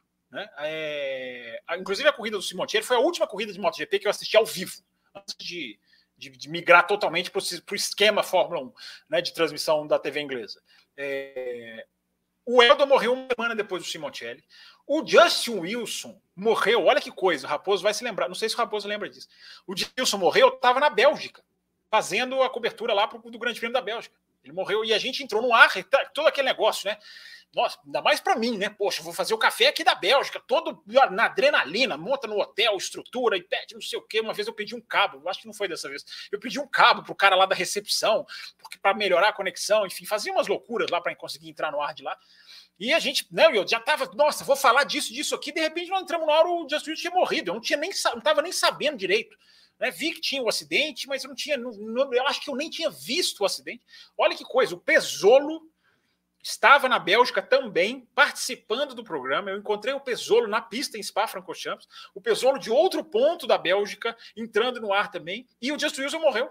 É uma coisa assim, uma, que você fala assim, cara, que, que, loucura, né? Ainda mais o Just Wilson, que era um cara que, né, assim, era um cara que ia Fórmula 1, né? Um cara bem, bem cotado, bem, bem, assim, as pessoas gostavam dele, aquele piloto que você acha que nunca vai morrer, né? E... Só que, para responder assim, é, esses programas, o, o, o Eduardo, esses programas, eles acabam sendo muito, digamos assim, eles são valiosos. Né? Entendo o que eu estou falando. Eles são programas valiosos, porque são programas em que você tem o desafio de como você vai fazer o programa. Né? O que, que você vai analisar da morte desse cara? Até que ponto é, você tem que chegar sempre naquele ponto, né? É uma morte evitável? É aquela questão de automobilismo perigoso, que você não pode fechar os, você não pode fechar os olhos para nenhuma das duas. Você não pode dizer, ah, morreu porque foi irresponsável, acabou, morreu, não tem o que avançar, não tem o que evoluir. Ou você não, e você também não pode ficar nessa só nessa conversinha de que o automobilismo é perigoso, pilotos morrem. Você tem que analisar. Eles, esses programas, eles são desafios técnicos muito interessantes. É uma hora que, como jornalista, Tá? Isso aí, gente, todo jornalista sabe disso. Né? O cara vai cobrir os atentados dos 11 de setembro, o cara vai cobrir uma guerra. Ele está cobrindo uma coisa triste, só que ele, está, ele sabe que, que, que aquilo ali é bom profissionalmente. Entenda o que eu estou falando. Então, é, é, é, é, eu acho isso muito interessante. As pessoas, só, só terminar As pessoas costumam, eu já vi várias vezes no WhatsApp, né? Tem lá uma ordem de equipe que decide uma corrida, os caras falam lá, os caras escrevem lá, nossa, Fábio Campos deve estar tá, deve tá morrendo de raiva. Nossa, não sei o quê. As pessoas não têm ideia de que não, esses programas são os bons programas de você fazer quando você tem uma ordem de equipe que decide uma corrida, quando você tem uma, uma, uma, um absurdo como o do Vettel no Canadá 2019, que o Will estava convidado aqui, esses programas são ótimos jornalisticamente fazer. Né? Eles não, eles, você não vai abraçar isso no sentido de que, oba, não, você tem que fazer análise jornalística, aquilo ali faz mal, aquilo é um problema. Mas é um desafio técnico para você fazer. Esses programas de morte de piloto, de problemas na pista, claro que não se comparam, né? Evidentemente que a morte é uma coisa que ninguém quer fazer, mas esses programas têm um, têm um, têm um valor é é, é, é, jornalístico muito esses programas. Se um piloto morre, cara, eu começo a trabalhar na hora, já começo a pensar no café. Tem que falar isso, vamos analisar isso aqui, vamos atrás disso aqui. Então, jornalisticamente é muito. Os, programas, os piores programas, Eduardo Costa, vocês nunca souberam quais são. Tem programa que é um horror, um lixo, sai completamente fora do modo como a gente planejou, e o ouvinte nem percebe, porque ele não viu a preparação, Teve um... ele não viu como a preparação. Já, agora deu duas horas e onze. Vamos, vamos contar os podres. Vai. Teve um programa Vai. que o Fábio Campos estava lá em Campinas, eu morava em Campinas. E nós fizemos frente a frente, um com o outro. A hora que acabou o programa, o Fábio Campos não conversava mais comigo. Ele ficou tão. Ele ficou com tanta raiva de mim que ele foi dormir. Ele levantou, levou pro quarto, fechou a porta. Não, não só isso. Eu fui embora para o aeroporto no outro dia e mal despedi. Só, só apertei sua mão. Eu, te, eu viajava para voltar no dia seguinte. Entendeu? Esse foi um programa. Eu não lembro o que é que você falou, mas eu falei, cara, o cara não, não é possível. Você, você, você, você, você, você, ideia, você deu uma patada ideia. lá. Você me deu uma patada lá que eu falei assim: não, não é possível isso, entendeu? É, então, esses programas, só que as pessoas não percebem. Às vezes a gente sabe, tem um programa que eu falo assim, gente, esse programa tá horrível, não estão passando nada. Só que acaba o programa, evidentemente, a gente vai embora e vai ver as repercussões, e as repercussões são normais. Tipo assim, ah, eu gostei, outro não gostou, ah, tem isso aqui, tem isso, aquilo, outro. Então, os programas ruins, Eduardo, vocês não percebem, ainda bem. Né? Tomara que vocês continuem sem perceber, mas tem uns programas que, que termina, você tem uns programas que termina, você fala assim, foi sensacional. E, e às vezes o ouvinte não tem essa sensação. Mas agora também tem um outro lado. Tem uns programas que terminam e você fala assim, que horror. E ele nunca mais, e ele nunca mais me visitou. E ele nunca mais me visitou depois disso. Espero que você venha em Curitiba. Você vier em Curitiba, vamos, vamos sair, vamos. Não, eu voltei, eu voltei num grande prêmio do Brasil. Eu acho que eu dormi na sua casa num, num grande prêmio do Brasil, eu acho. Enfim, sei lá, não me lembro. Matheus, quer, quer responder essa? É, é eu, eu posso estar redondamente enganado. Mas se eu não me engano, o grande prêmio que eu participei a primeira vez no, no café foi o do final de semana da morte do. Do. Do Rubé? Do Roberto, Roberto? Na, na Bélgica, né? Eu na participei Bélgica, desse também. Eu participei Foi? Desse também. Eu não lembro, eu, porque assim, eu lembro que eu estava... Era eu, esse que eu, era esse que eu... Que, eu que lembro que eu, que eu participei em algum, em algum programa, eu só não vou lembrar se foi o Café. Eu lembro que eu participei em algum programa, né? É, mas assim, é, eu, acho que o difícil desses programas é que, inevitavelmente, a sua cabeça fica naquele assunto. Você não tem. É, não é uma questão somente de audiência, de nossa, eu vou ficar falando da morte do cara por audiência. É porque você não consegue lembrar ou tanto do restante do que aconteceu naquele, naquele final de semana. Né? Então você fica focado naquilo de uma forma inevitável.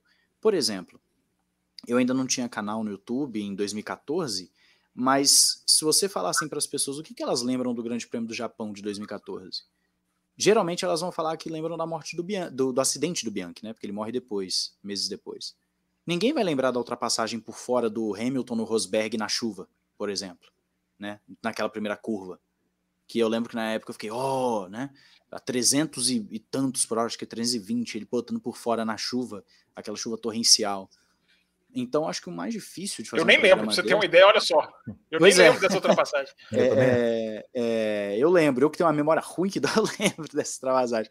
É, do Hamilton por Agora, fora. É, pois é, agora, o carro do primeira... Bianchi entrando, né? A gente não vai esquecer nunca, né? É, a gente não esquece. E, e eu acho que o difícil é isso, né? Quando um, tem um acidente assim, o piloto morre, o, a gente fica no final de semana, naquele período, a gente fica com a cabeça no acidente, na morte do cara. Talvez o do Bianchi, quando aconteceu em 2014, as pessoas nem ficassem tanto assim, porque a gente só foi ter as notícias ruins mesmo do Bianchi depois, né? Mas o, o, o mas falando de Uber ou enfim, se você pergunta para as pessoas o que, que elas lembram de Imola 94, né? Elas vão falar do Senna. Elas vão falar de como foi a corrida, né? É, são coisas que, que talvez seja difícil de você fazer um programa assim. De o que que eu vou falar além do acidente fatal, além da morte de um piloto, né? É que nem o Campos falou, aí você tenta entrar no mérito do onde é a segurança, até onde é, foi um azar ali, foi pô, um, um, aquela coisa que acontece um em um milhão, ou então, enfim. É, para mim esse é o difícil, é você conseguir manter um mínimo de, de, linha de raciocínio, lógica sobre o Grande Prêmio, sobre o final de semana, porque fatalmente você fica com a cabeça naquilo, né? De uma forma ou de outra. É, é, é um desafio eu, rapidinho. É, é, é, um desafio porque você vai analisar alguém que morreu, né, cara? É diferente você analisar uma ordem de equipe, um jogo de equipe, uma, uma, uma ultrapassagem bonita, feia, achar. É, é, alguém morreu. Então, qual o teor que você vai dar para essa análise? Até que ponto você vai conseguir passar que é uma casualidade? Não é. É, uma, é muito difícil. E você está lidando com a emoção das pessoas, né? Porque normalmente as pessoas estão muito emotivas nesse assunto. Então, é, esses programas são desafios, mas são programas ricos. São, se você fizer bem feito, é um programa, sai um programa rico. Tomara que a gente nunca mais faça, mas se tiver que fazer, é o programa que a gente vai tentar fazer o melhor possível. Diga, Will. Não, é, é, é que eu, eu, lembro, assim, nesse programa de, de 2019, né, do Rubé, eu participei também do Café, é, mas eu lembro que, que eu falei né, no, no vídeo pós-corrida pós da Bélgica, que eu sempre faço no Botequim um vídeo pós-corrida, que eu falei, eu falei assim, foi a primeira é, é, foi a primeira vitória do Leclerc, foi a pole, não sei do que, foi isso, foi aquilo, mas eu falei assim, mas nada disso importa hoje né? Nada disso importa. Não importa, assim, é, é, claro, importa, né? Primeira vitória do Leclerc, mas isso é uma coisa que vira vira um nada, pensando assim, cara, o cara, demais, né? o cara morreu ali, né? Tipo, é, é, é realmente é realmente muito muito triste assim, né? É, e, e agora assim, para mim pessoalmente, o programa mais difícil que eu fiz foi é, o neste neste ano de 2021 que eu perdi a minha irmã no sábado e eu falei, não vou, não vou, não vou deixar de fazer, vou fazer. Fiz o botequim e fiz o café. É, para mim esse foi, esse foi o programa mais, mais difícil para mim, né? Que, que assim, porque é, é, é nos últimos, nos, de 2019 para cá, eu tive três grandes perdas, né? Tive perdi meu pai, perdi minha mãe, perdi minha irmã. Né? Enquanto meu pai, eu fiquei um tempo fora, quando eu perdi minha mãe, fiquei um tempo também fora, mas quando eu perdi minha irmã, eu falei, não vou mais ficar fora, porque acho que talvez ficar fora é, é até pior, né? Porque eu falei, não, é, foi difícil, mas ao mesmo tempo, mas ao mesmo tempo também assim, não, eu vou fazer, eu, eu vou seguir, né? Porque é, é, é, é, assim, né? É assim que é, é assim que é a vida, infelizmente, né? É, mas para mim, esse, esse foi para mim o programa mais, mais difícil de fazer. É, agora, para a gente. Eu me, lembro, eu me lembro que, encerrar eu me lembro que falei. Aqui, eu me lembro que eu falei com você nessa edição. Assim, eu, reconhe, eu, reconheci a sua, a sua participação, Oi? porque eu lembro que eu falei, o Will tá aqui hoje é, um, é, um, é, uma, é uma coisa que merece, é digna de registro, porque, nossa, meu Deus, né? Uma coisa in, incrível, né? É, exatamente. Mas para a gente encerrar, então, nosso, nosso, o nosso papo aqui, vou começar com o Matheus. Matheus Pucci, o que você pensa? Como você pensa que estará o café com velocidade? Ou como você pensa que a gente vai. Se, é, Daqui, quando a gente estiver completando, vamos colocar 28 anos, daqui 14 anos, você. Eu, eu, eu passo, olha, e aí? Olha, não, é, é, e aí? Considerando, e aí? considerando a idade dos membros, só vai 18, tá vai, 18, 18. Só vai estar tá eu. não, é, é. Mas é você e o Nicolas. Você e o Nicolas. É, é eu e o Nicolas. eu e o Nicolas. Pra quem não sabe, o Nicolas, o filhinho do Will Bueno.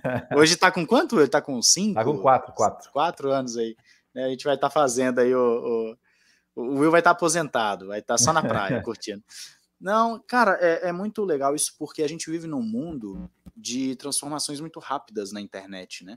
E hoje, querendo ou não, a gente está falando de um programa que é, de internet. O, o, o, Café com Velocidade é um programa de internet, seja no, no YouTube, seja nas plataformas de podcast. Né? Então, é, é, muito louco porque você fala assim, ah, daqui 14 anos.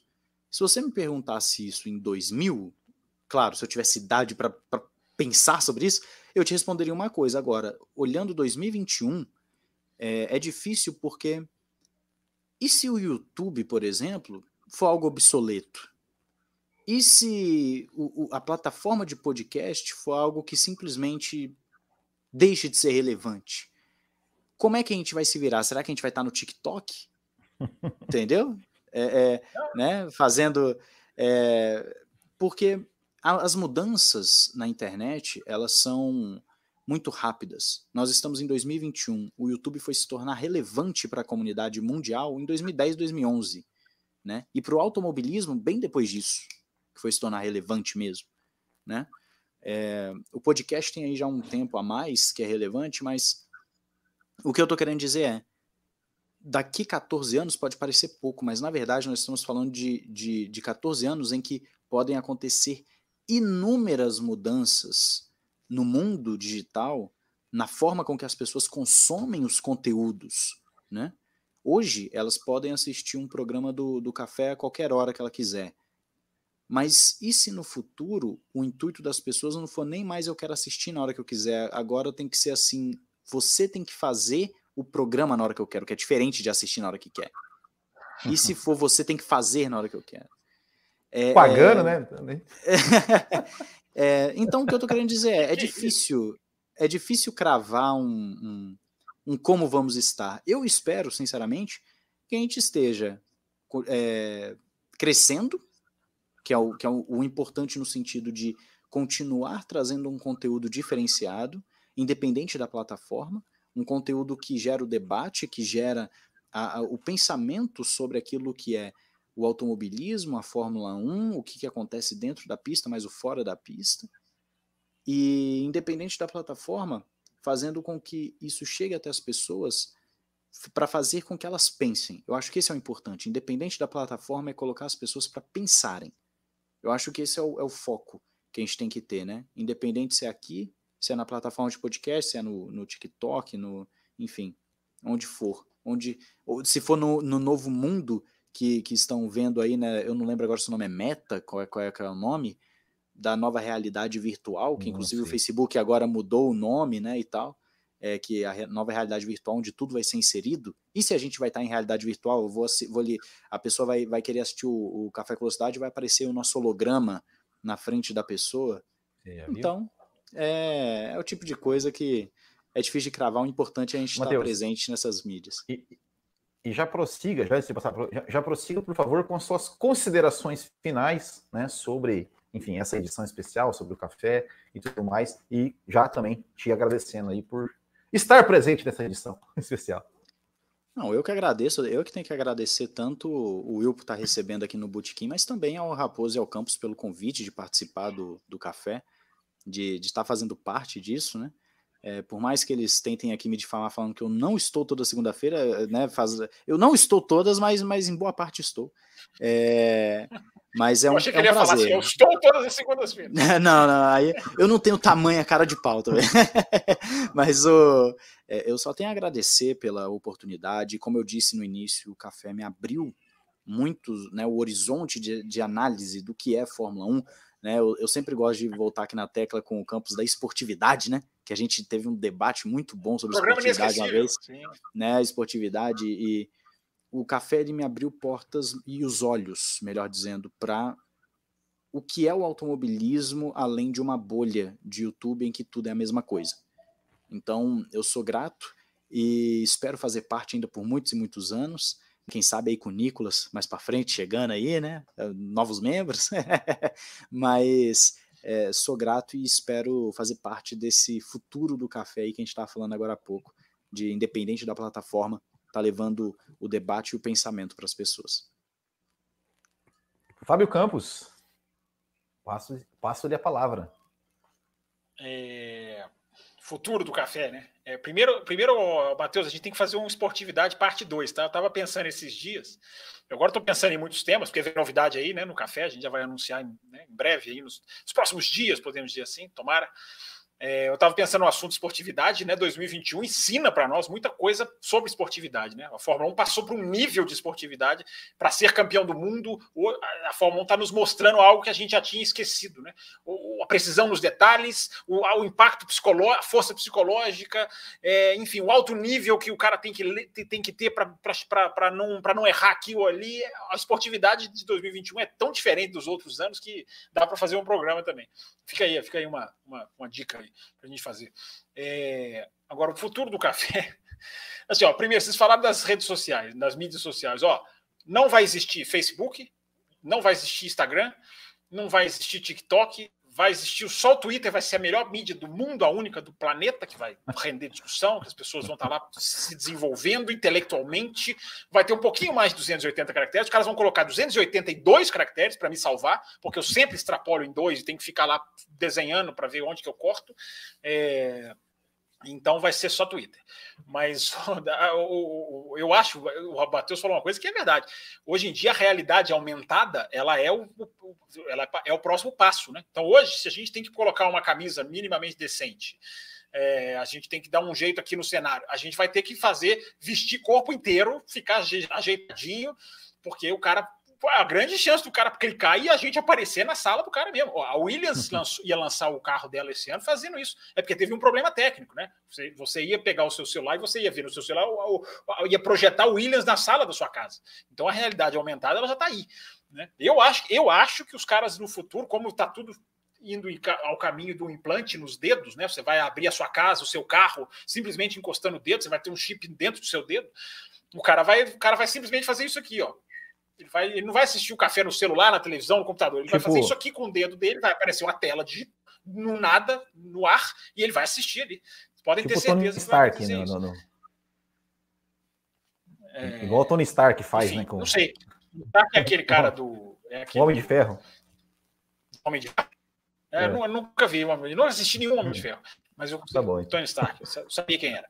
É, agora, assim, do, do, futuro do café, assim, ô, gente, a gente, vou falar que é verdade. Ó, nós estamos em outubro. Essa época do ano a gente já está tão contagem regressiva. Eu já falo, eu vou fazer mais cinco cafés, tem cinco corridas. Eu vou fazer mais cinco cafés esse ano e tchau, entendeu? Férias. Então, projetar 14 anos nessa altura do ano, se você fazer essa pergunta em janeiro, fevereiro, que a gente está ali mais, né?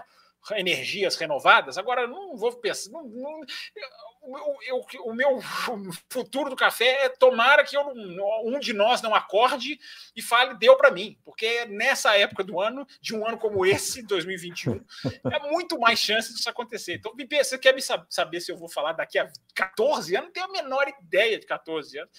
Porque eu tenho medo de, de não estar tá aqui daqui a 14 dias. Ou, ou vocês não me aguentarem, ou eu fico cansado da cara de vocês três.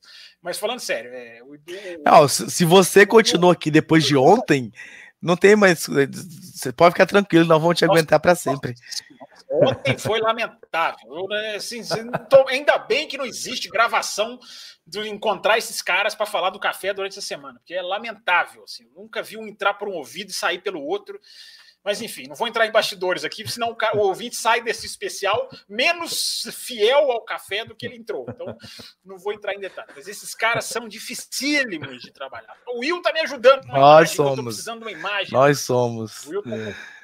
Outros, outros não estão nem aí para nada, esses dois aqui. Esses dois do lado de cá. Mas aqui, falando sério, é, é muito. A gente só tem, eu só tenho que agradecer, já vou me encerrar aqui também a minha consideração final.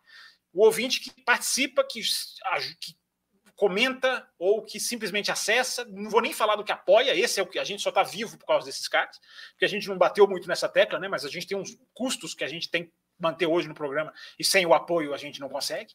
Então, é, espero que tenha sido aí duas horas e meia divertidas aí de falar sobre o café. Mas a gente só existe por causa dos ouvintes. É um clichê mesmo. Eu vou, eu mesmo vou falar, é um clichêzão barato, mas é a verdade. É, a gente, graças às pessoas que vêm no chat, que vão nos, nos grupos, que vão no Twitter, o café passou de 3 mil e 200 seguidores lá no Twitter, tá? O número vai, ser, vai subindo cada vez mais. Então, obrigado para todo mundo que, que apoia a gente aí, que nos ajuda. Vamos lá, mais 14 dias, no máximo. Anos não. Bom, é, eu, eu, vou, eu vou responder a, a pergunta antes de passar para o Raposo rapidamente. É, é, eu quero que você faça a pergunta. Não, mas eu quero que você faça uma pergunta para mim que você não fez. Eu queria responder a pergunta e você não fez essa pergunta. Então eu vou pedir para você me fazer essa pergunta para eu responder. Aí você faz a sua consideração. Mas eu quero que você pergunte para mim qual foi o pior dia. Qual foi o pior dia, Thiago Raposo, nesses 14 anos de Fórmula 1, de Café Velocidade?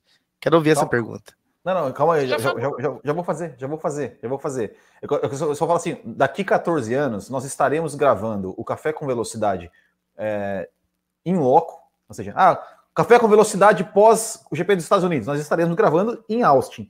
GP, café com velocidade pós GP do México, nós estaremos gravando na cidade do México.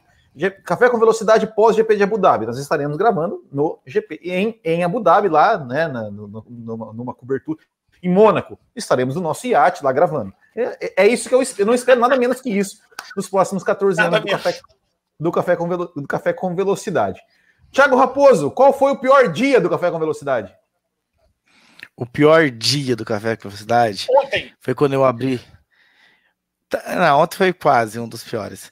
Foi quando eu abri o resultado de Umicat e eu vi ah, que então. Imola 2006 não, não tinha ganhado para ser o GP da corrida histórica para dar continuidade à Imola 2005. Tá aqui né? registrado.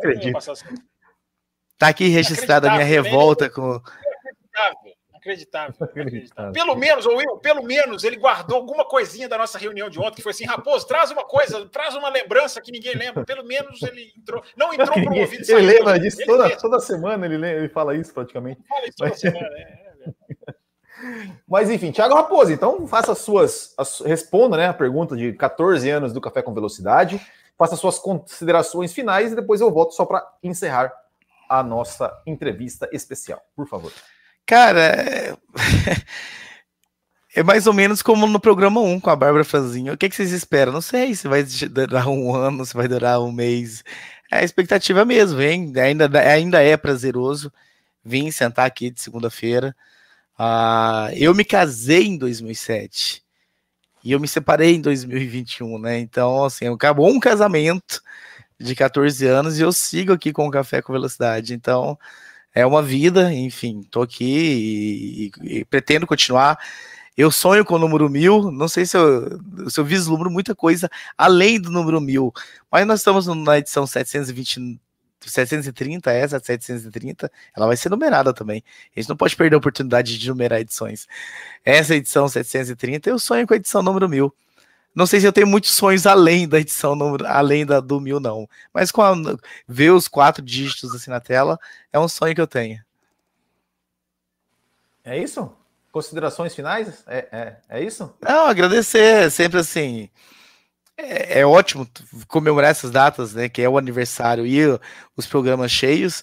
Então, ano que vem a gente vai comemorar. Não sei se a gente bate 800 então, ano que vem. Não, eu quero saber o seguinte: ano que vem são 15 anos, hein? A gente tem que preparar uma uma super festa, uma festa aí. É, eu acho que uma baile.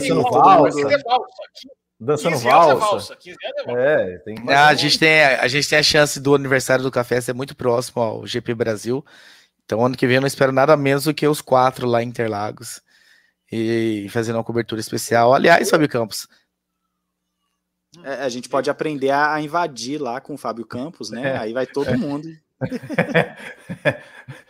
Exatamente. A gente vai invadir lá o. O que, que, você ia falar, Fábio? Não, eu ia dizer o seguinte: quando a, quando a menina faz 15 anos, o pai normalmente fala festa ou viagem. Ano que vem nós vamos fazer 15 anos, eu vou falar festa ou viagem? Aí vocês vão dizer viagem, aí vocês vão me enviar para uma corrida lá fora para fazer a cobertura. É, Tenho sim. certeza disso. Tenho certeza.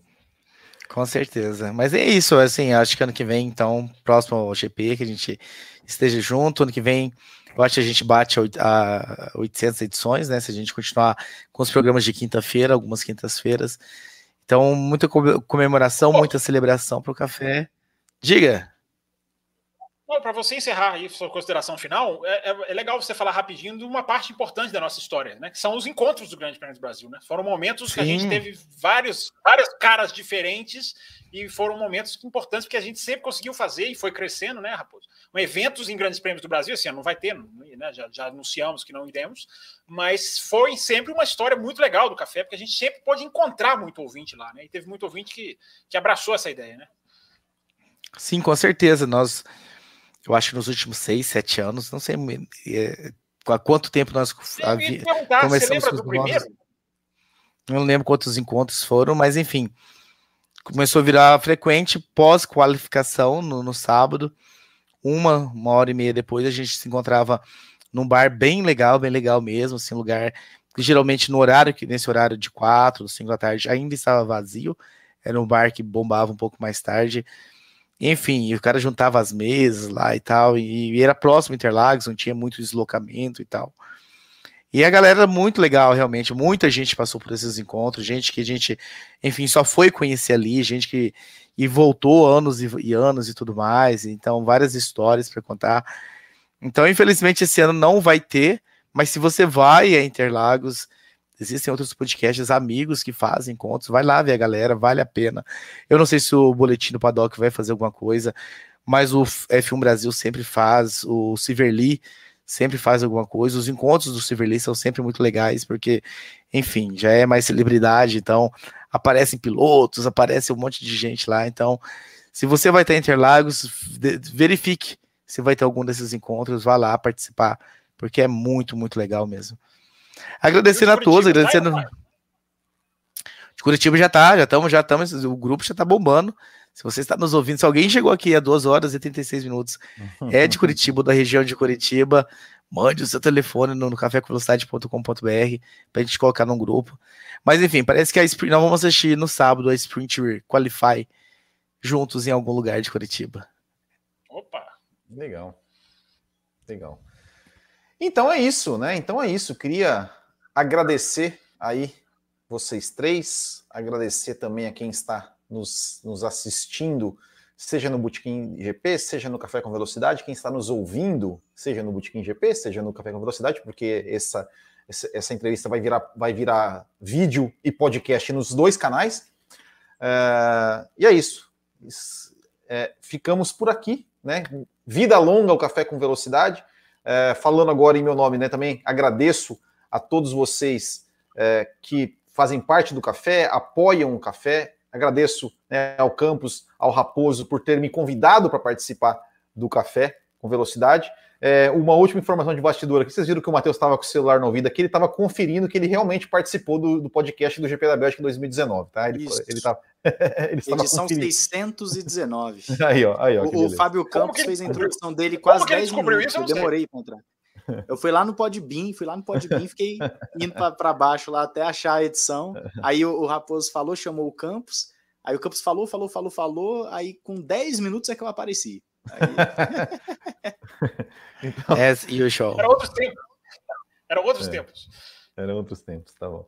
Então é isso, pessoal. Então é isso aí. Muito obrigado a todos vocês. Quem está aqui assistindo no Bootkin, nosso quadro de entrevistas que ficou um tempo parado está voltando. Já temos entrevistas marcadas aí para a semana que vem, temos algumas encaminhando. E é isso aí. Muito obrigado. Não se esqueça de se inscrever no canal do Botequim GP, no canal do Café com Velocidade, no canal do Ressaca F1.